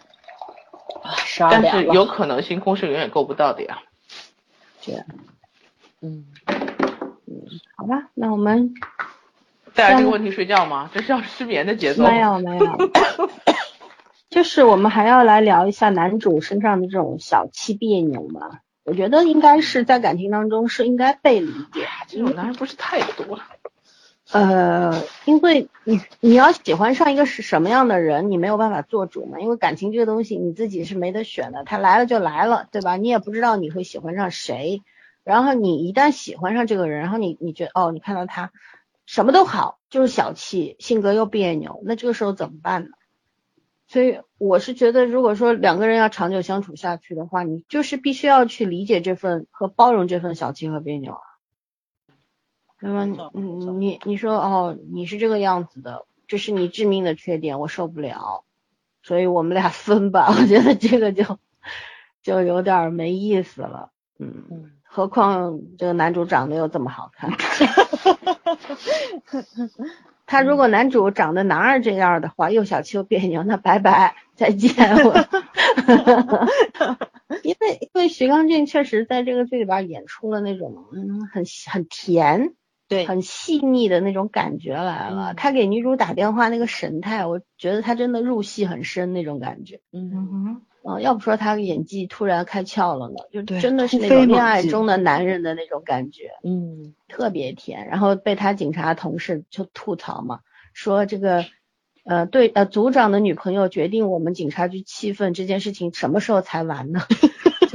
他分手了，我们就在冰窟窿里；他又和好了，我们就就在春天里。春风啊。对，特逗。好吧，我们最后一个问题了，谈完了我们就可以睡了。就是韩剧中 偶尔出现，现在我们呃真的是很少出现这种作男，我们可以上双双引号作男了。这种作男形象它的意义是什么？其实我还真不觉得他作，嗯我还真不觉得他作，我觉得他就是就是之前说他细腻嘛，我觉得他敏感，对嗯他可能是一个就是不像糙老爷们似的这么一个人物。你看他，计按计划来，强迫症，然后就是那种事无巨细，然后爱做家务。其实你要是看的话，就是就是老三说，你不能说享受他这享享受他对你的体贴啊什么的，然后你再去觉得他小心眼儿，这个也挺不公平的这么一件事情。对，但是可能在咱东方的这个印象里，还是觉着男人应该，哎，怎么突然有回音了？哎，对，一直都有，哦，嗯，就是那个男人要像北方爷们儿似的吧，就是这么粗，然后这么鲁，对吧？我 分开说的，我没说粗鲁啊。对，然后反正，呃，我觉得还演的挺到位的，就挺像南方小小男人的那种感觉，挺像双鱼男的。嗯，没错没错，对，需要问一下编剧做人设的时候怎么设的吗？嗯，我真我我真没觉得他作，你知道吧？我就觉得，我觉得我见过这样的人，而且不止一个。不止一个很多，就是因为，你你如果是当事人的话，你站在局中，你是很难会想到他会想这些东西的。嗯就因为编剧把它拆开了写，你作为观察者的角度，你才会觉得哦，原来中间有这么多纠结的过程。嗯，嗯，是真的是真的，其实就是两个人相处的时候也会忽略这些过程的。嗯，对对，很多、嗯很多时候，大家只会要求自己的，更在乎自己的感受嘛。就是明明眼睛看到了，可是就是不愿意承认。就还有这种也很多事，你看哦，你作为旁观者，嗯，看到他做了好多事情，可是对方没看到呀。嗯，对，所以我今天跟孙佳说，我说沟通是很重要的事情，但是沟通又是很难的事情。有效沟通，沟通本来就很难，人和人之间最最最难的事儿就是有效沟通，嗯跟谁都一样，没错，对吧？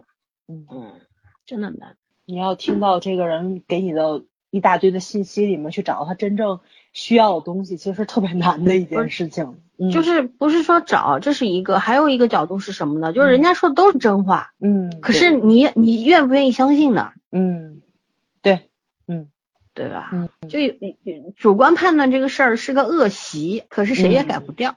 没错，没错，是的。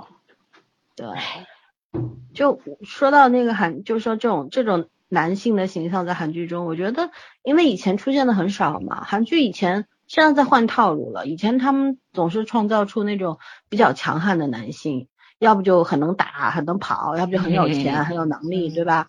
可是为什么突然出现了一个小家碧玉型的男性呢？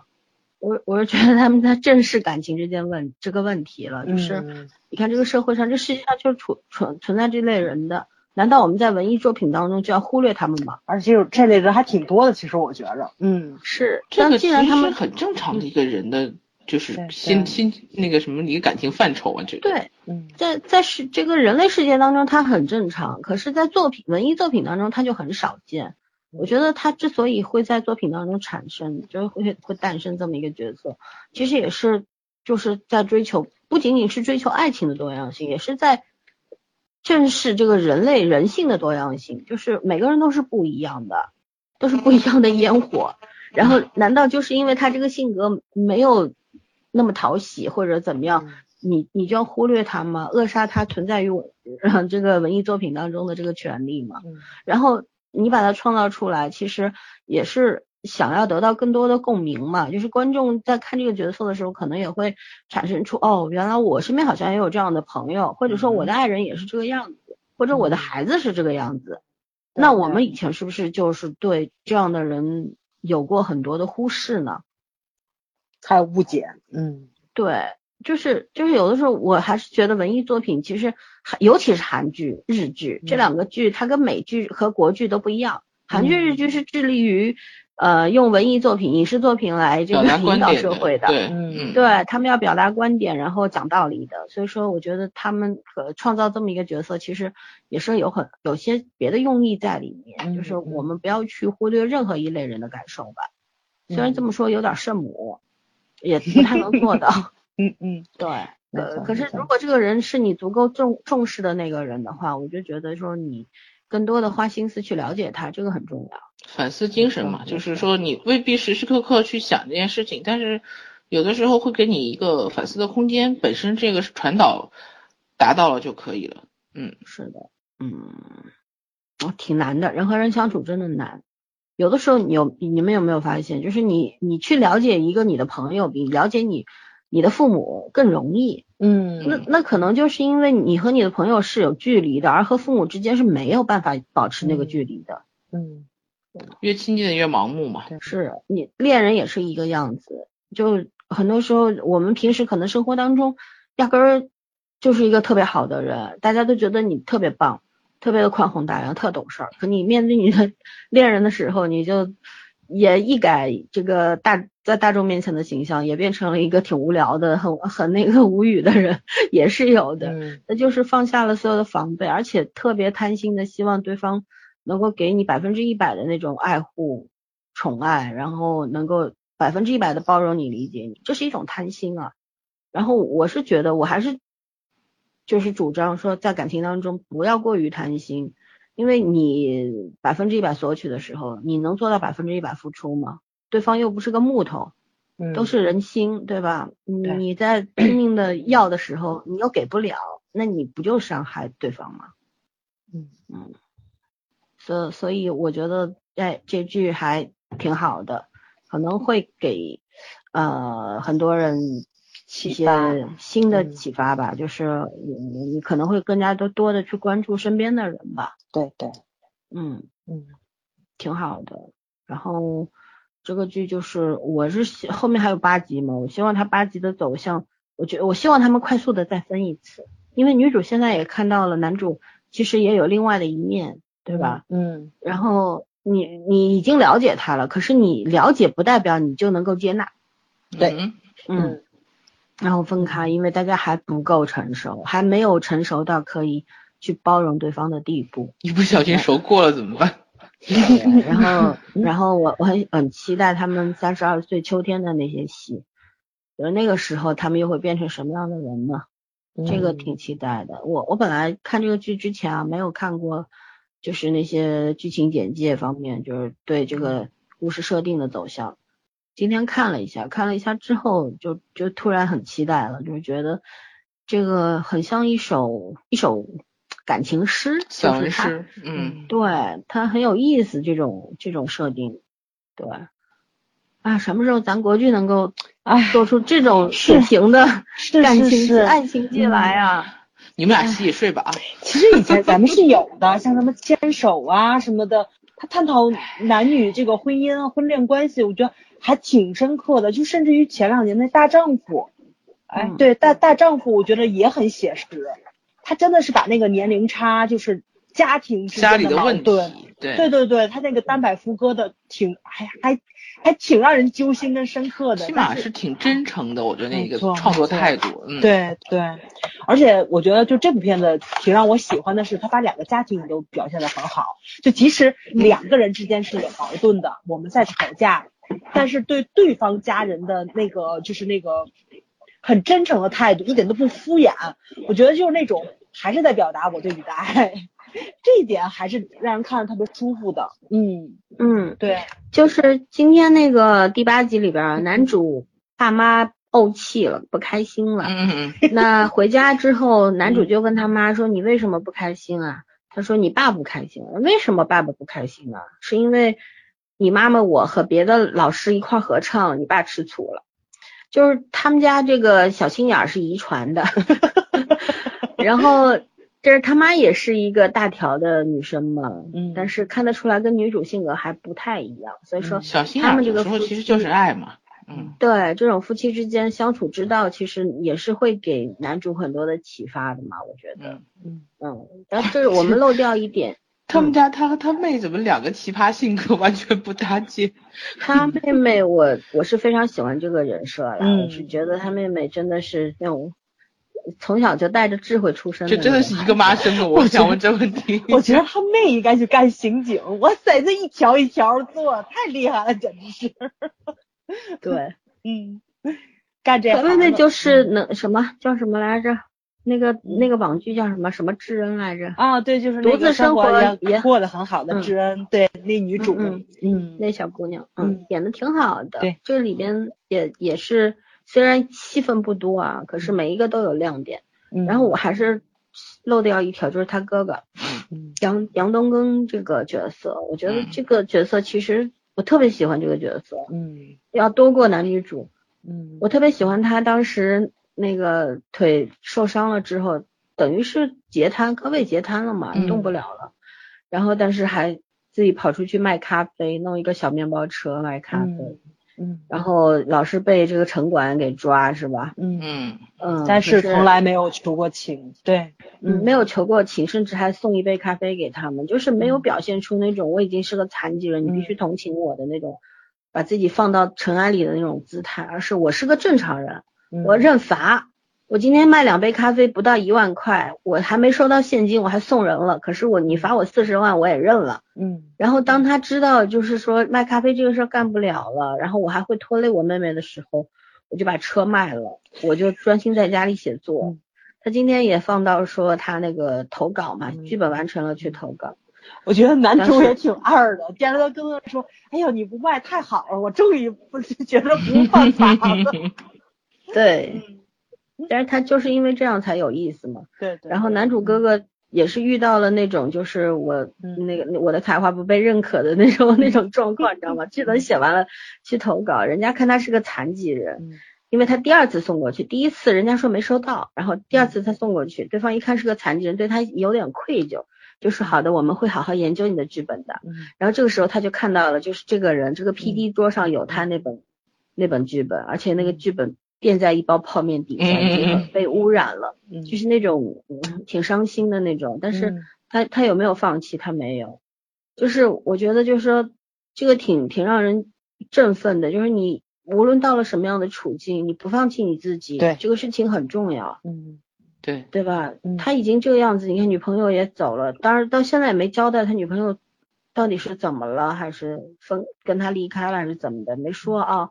嗯可是我觉得他已经是经历了人生当中巨大的这种重创了吧，对，然后没有倒下，我我身体倒下了，可是我精神不倒，没错，这个这个特别好，而且他就是因为他的存在，女主才有了这种往下走的这种力量。就是他哥哥之所以这么坚强，他也是为了给妹妹做后盾的。我不想成为你的麻烦，嗯但是如果我真的倒下或者我死了，你可能就活不下去了。嗯所以说他必须坚强的活下去。啊，真觉得女主还是还是还是挺幸运的，就是有这样的，哥哥在身边。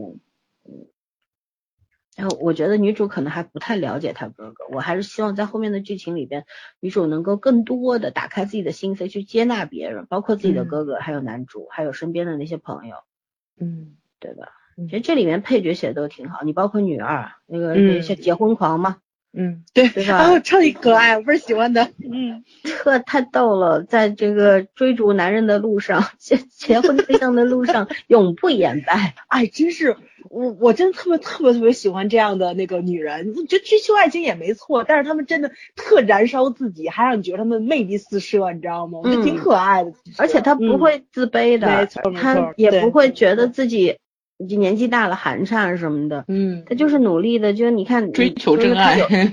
之前是第几集来着？他不是约人家相亲相了一个小孩儿 对，然后人家说他腰上都是肉什么的，他就拼了命的去跑步，是吧？我嗯就觉得真的女孩女人哦，大家都是口口声声讲啊，这个社会要尊重女权，要怎么样怎么样。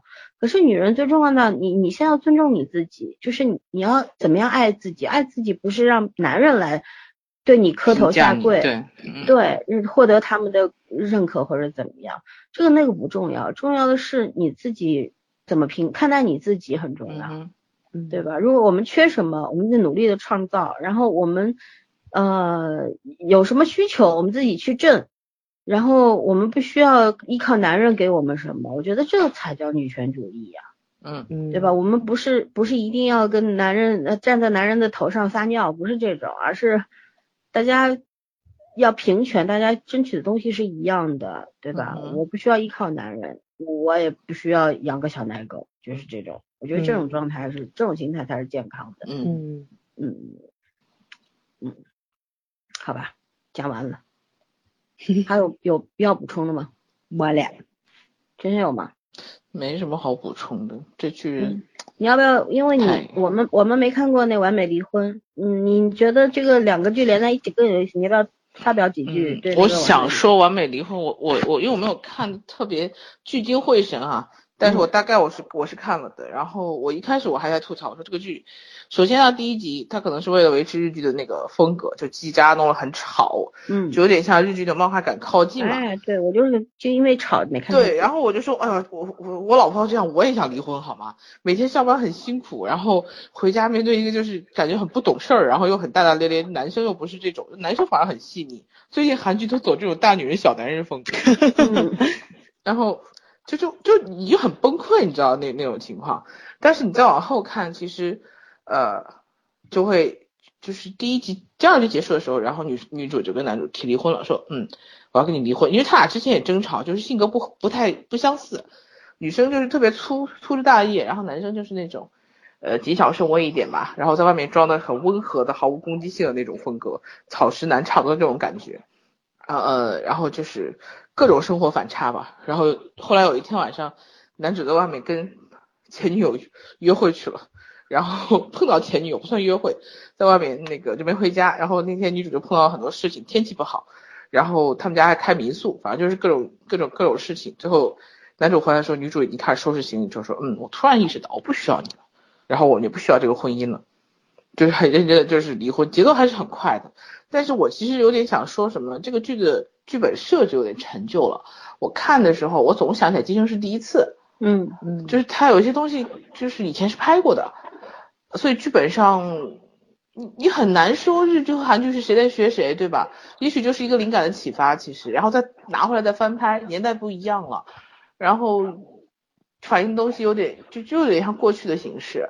但是我觉得这个片子还蛮厉害，在台词上，就是它台本是不错的，然后而且它这个台本不是走那种华丽腔调的台本，就是嗯。有有很多京剧啊什么的，没有那个，它的台本是在关键时刻，它也是一派温情的那种，连离婚两人都离得平心静气的，嗯。但是一派温情的时候就一刀戳进去，然后比如说就是这个呃这个男主跟他前女友吃饭的时候，他前女友，就听他前女友讲他的婚姻，然后就是其实他婚姻也有问题，就他她老公是一个很很很厉害的大学教授，但是肯定有外遇。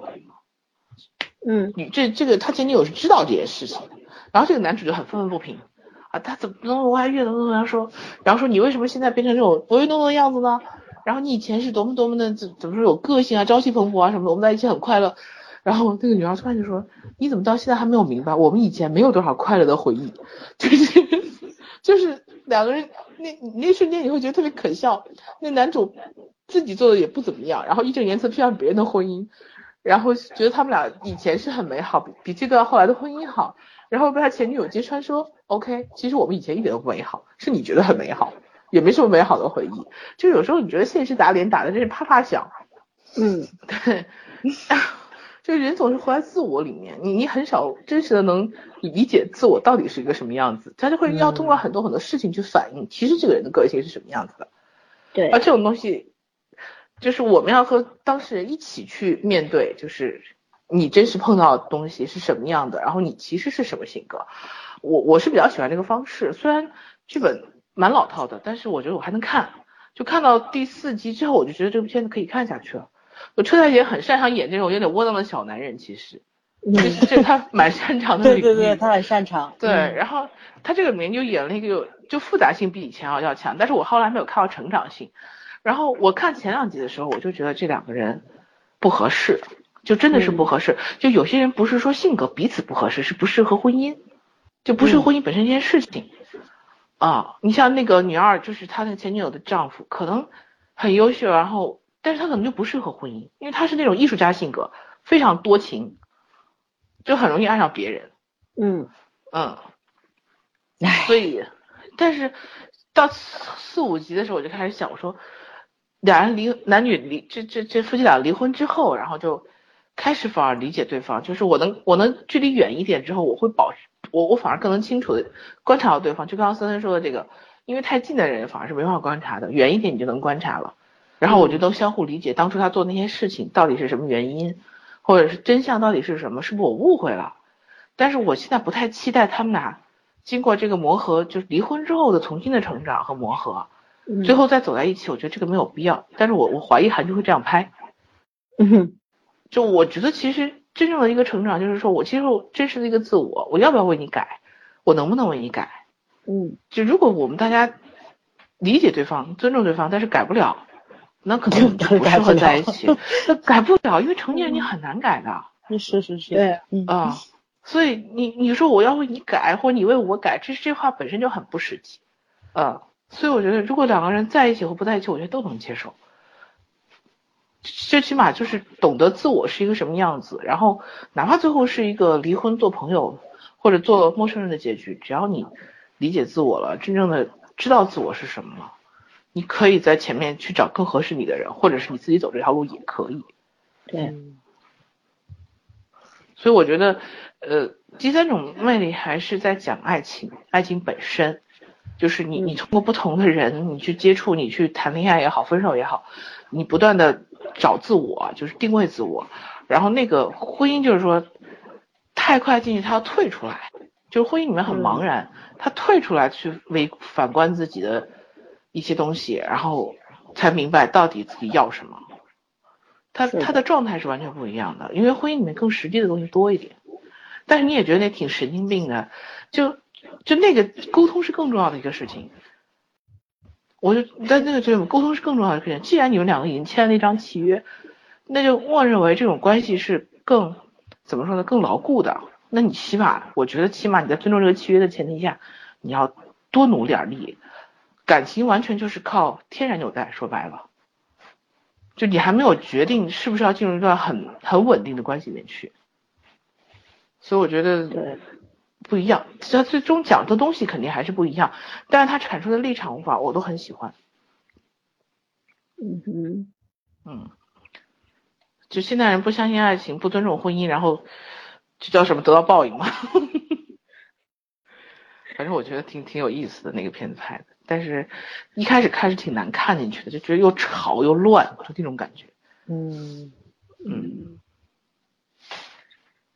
好吧。而裴斗娜其实演的更好，车太贤就是在呃他的能力范围内吧，嗯能力范围之内无功无过。但是裴斗娜一开始的咋呼就是他可能要找那个感觉，疯疯癫癫的，然后到后面的那个沉稳和那个眼神和心态的转变，裴斗娜还是很强的。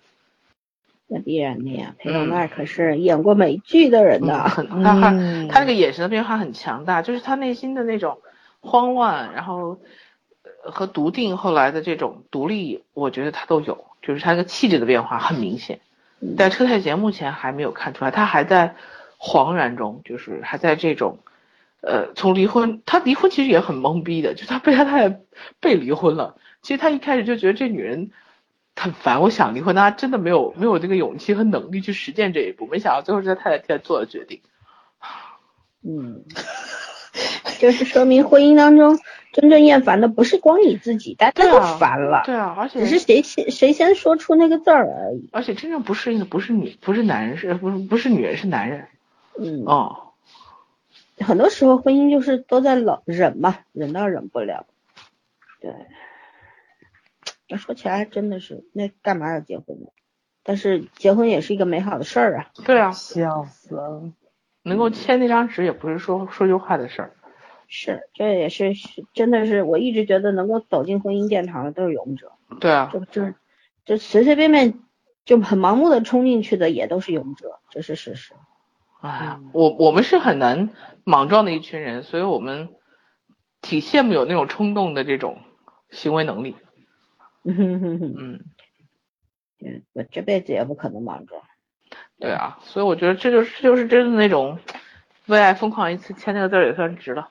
让人很羡慕啊，其实，嗯，你笑啥？没事儿，零度少女的，他还在观察呢。复杂，太复杂了这事儿。嗯，所以这事儿你应该最容易，你要碰到那个人，我怀疑你是第一个签字儿的。嗯，也不见得，我觉得这个很难说，你知道吗？你知道什么？狮子座叫你上，处女座跟你说怂。对对对对对，哎，这话太对了，没错没错没错。那就等着早儿的好消息吧。这哪个哪 说的好像准备今天把它嫁出去似的。本来今天我还想抽个几分钟介绍一下十二夜，我真的很很推荐介绍吧，那个已经这会儿了，就介绍继续。好吧，那我就花个五分钟说一下，十二夜是也是个新编剧的作品，它是一个网网剧的形式，但是它每一集都有将近八十分钟，我目前播了两集，到底有多少集不知道啊。现在因为只进行到了第三页，讲的是什么呢？是一个在美国移民去美国的一个女孩子，嗯，她她是高中后移民去的美国，男主呢是呃，他他本来是一个舞蹈员，就舞蹈舞蹈表演者，嗯。然后呢，突然有一天好像得了什么病，还是心态出了什么问题，反正在舞台上面突然跳不下去了，就觉得自己处在太平洋的中心，哇，就觉得四面都是波浪朝自己涌过来，就是心态有问题，心理有问题了嘛，嗯然后就放弃了舞蹈这个，然后全家去了日本，是这样的一个设定。嗯，然后呢，女主呢是一个心怀梦想，她想作为成为这个摄影师的这么一个女孩子。嗯，但是她拍的照片，很多人都说这个照片不好看。嗯，嗯然后她很很难过，然后她在大学里面遇到了一个助教类型的吧，应该算是，反正这个这个男生总是想帮他做决定，就是就是说你要做摄影师是吧？我给你介绍这些工作室，给你介绍老师团队，但是我要为你做主。也正是因为如此，女女女孩子在一次面试当中，人家差点录取她了，可是当她知道啊、你的男朋友在这边做了一些干预或者怎么样，所以我们不要你了。然后那个那边工作室的负责人还很很伤女主的说了一句，就算是没有你男朋友这个人，我们也不会接受你，因为你的照片不好。然后本来这个他是在从美国飞尼泊尔的一个途中途经韩国，然后他就是在途经韩国的时候得到了这么一个消息，他觉得自己特别特别没用，就觉得原来我的照片是没有灵魂的，我好像一辈就是追求二十，我现在二十五岁，我一直在追求那东西，其实是一一团虚幻的梦。嗯，对，然后他就不去尼泊尔了，他就从韩国出去了，就直接离境了，到到了韩国境内去了。好了，然后他这个就这个时候呢，男主是跟他嗯，同同一个时间点出的海关，他们不是同一班机。男主是什么呢？是他就算移民到了这个日本之后，他还是想要，还是在做这个舞蹈梦的。嗯。可是他父母不同意，然后在公司里边呢，他也不知道经历了什么，反正也被老板骂，被同事骂什么的。然后他也是在上班的途中，他突然决定要逃离，他就跑了，从日本坐飞机到 到海到首尔来了。然后两个人，一个男主是。什么都没有，就拎了一个公事包，穿了一套西装皮鞋这样来的，然后住进了一家民宿。然后女孩子呢是大包小包的，尼泊尔去不成，来了首尔，然后钱包也丢在海关那里，因为你出了关了，你再进去不能进去了。所以说人家说我有消息再通知你，他也是没有钱。这时候在飞机上，在这个机场出来的时候就就拦了一辆车，他没有钱坐出租了嘛，他拦了一辆车，那辆车正好是那个民宿老板。然后这两个人就住在了去往同一个地方，男主也住到了这个民宿老板的家里面，就是住了这个民宿。然后呢，两两个人不断的偶遇，到遇到第二次的时候呢，女主觉得这男的是不是跟踪她呀？然后呢，男主呢其实就是两个人都是说白了就是寻找自我的一个旅程一个旅行嘛。然后都是四天后要离开海首尔，但是就是在在偶遇了几次之后就心动了。后来女主也是从她那个女同学的家里面搬到了民宿，两个人就等于在一个屋檐下了嘛，一块儿看了这个今年的世界杯。嗯，对，就在世界杯这个韩国和希腊的那场球之后，他们俩因为一伙人一块儿看的嘛，然后后来就要两个人分配到去洗碗，这个时候呢就是第二集的结束部分，就两个人突然就亲吻了，而且是女孩子主动的。一个女孩子当时说的是用西班牙语说了一句“我想了解你”，男孩子说的是用日文说了一句“我想了解你”，但是两个人互相听不懂，就是真的，它里边的很多的设定真的非常非常的文艺化，然后里边的画面啊、调色啊，包括很多的细节啊，就是我觉得这个虽然只有短短的两集，可是它信息量非常大，不仅仅是在讲这种爱情，它更多的是在讲。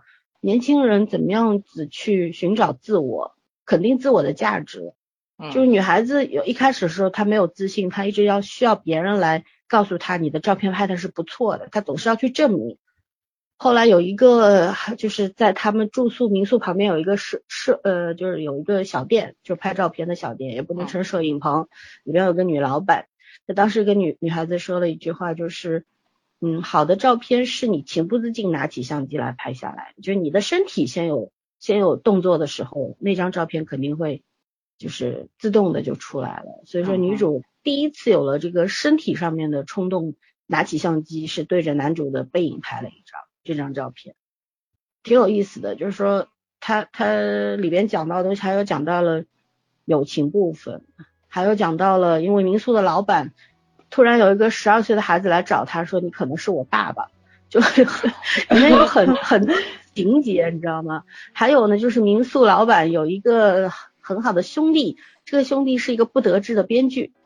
哇，对，就就这里面就这么几个人，他非常的生活化，但是就是也是普通人的生活和感情，然后还有理想。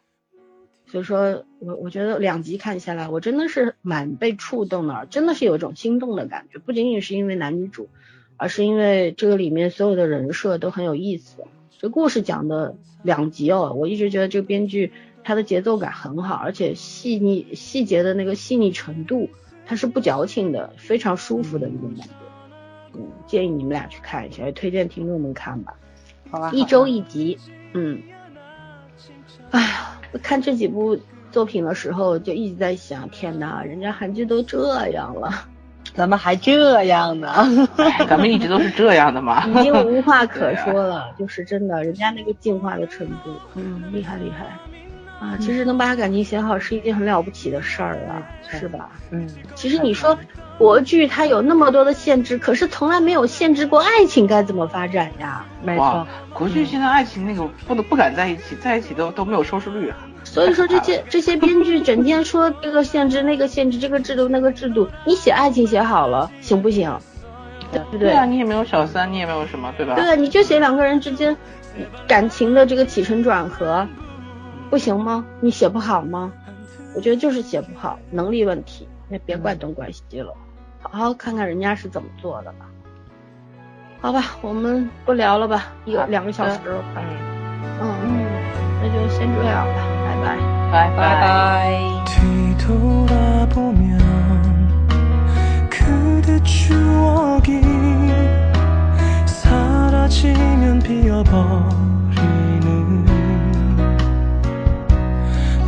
계절들이 맘에 걸려도 그리움 멈추는 게 나는 좋아요.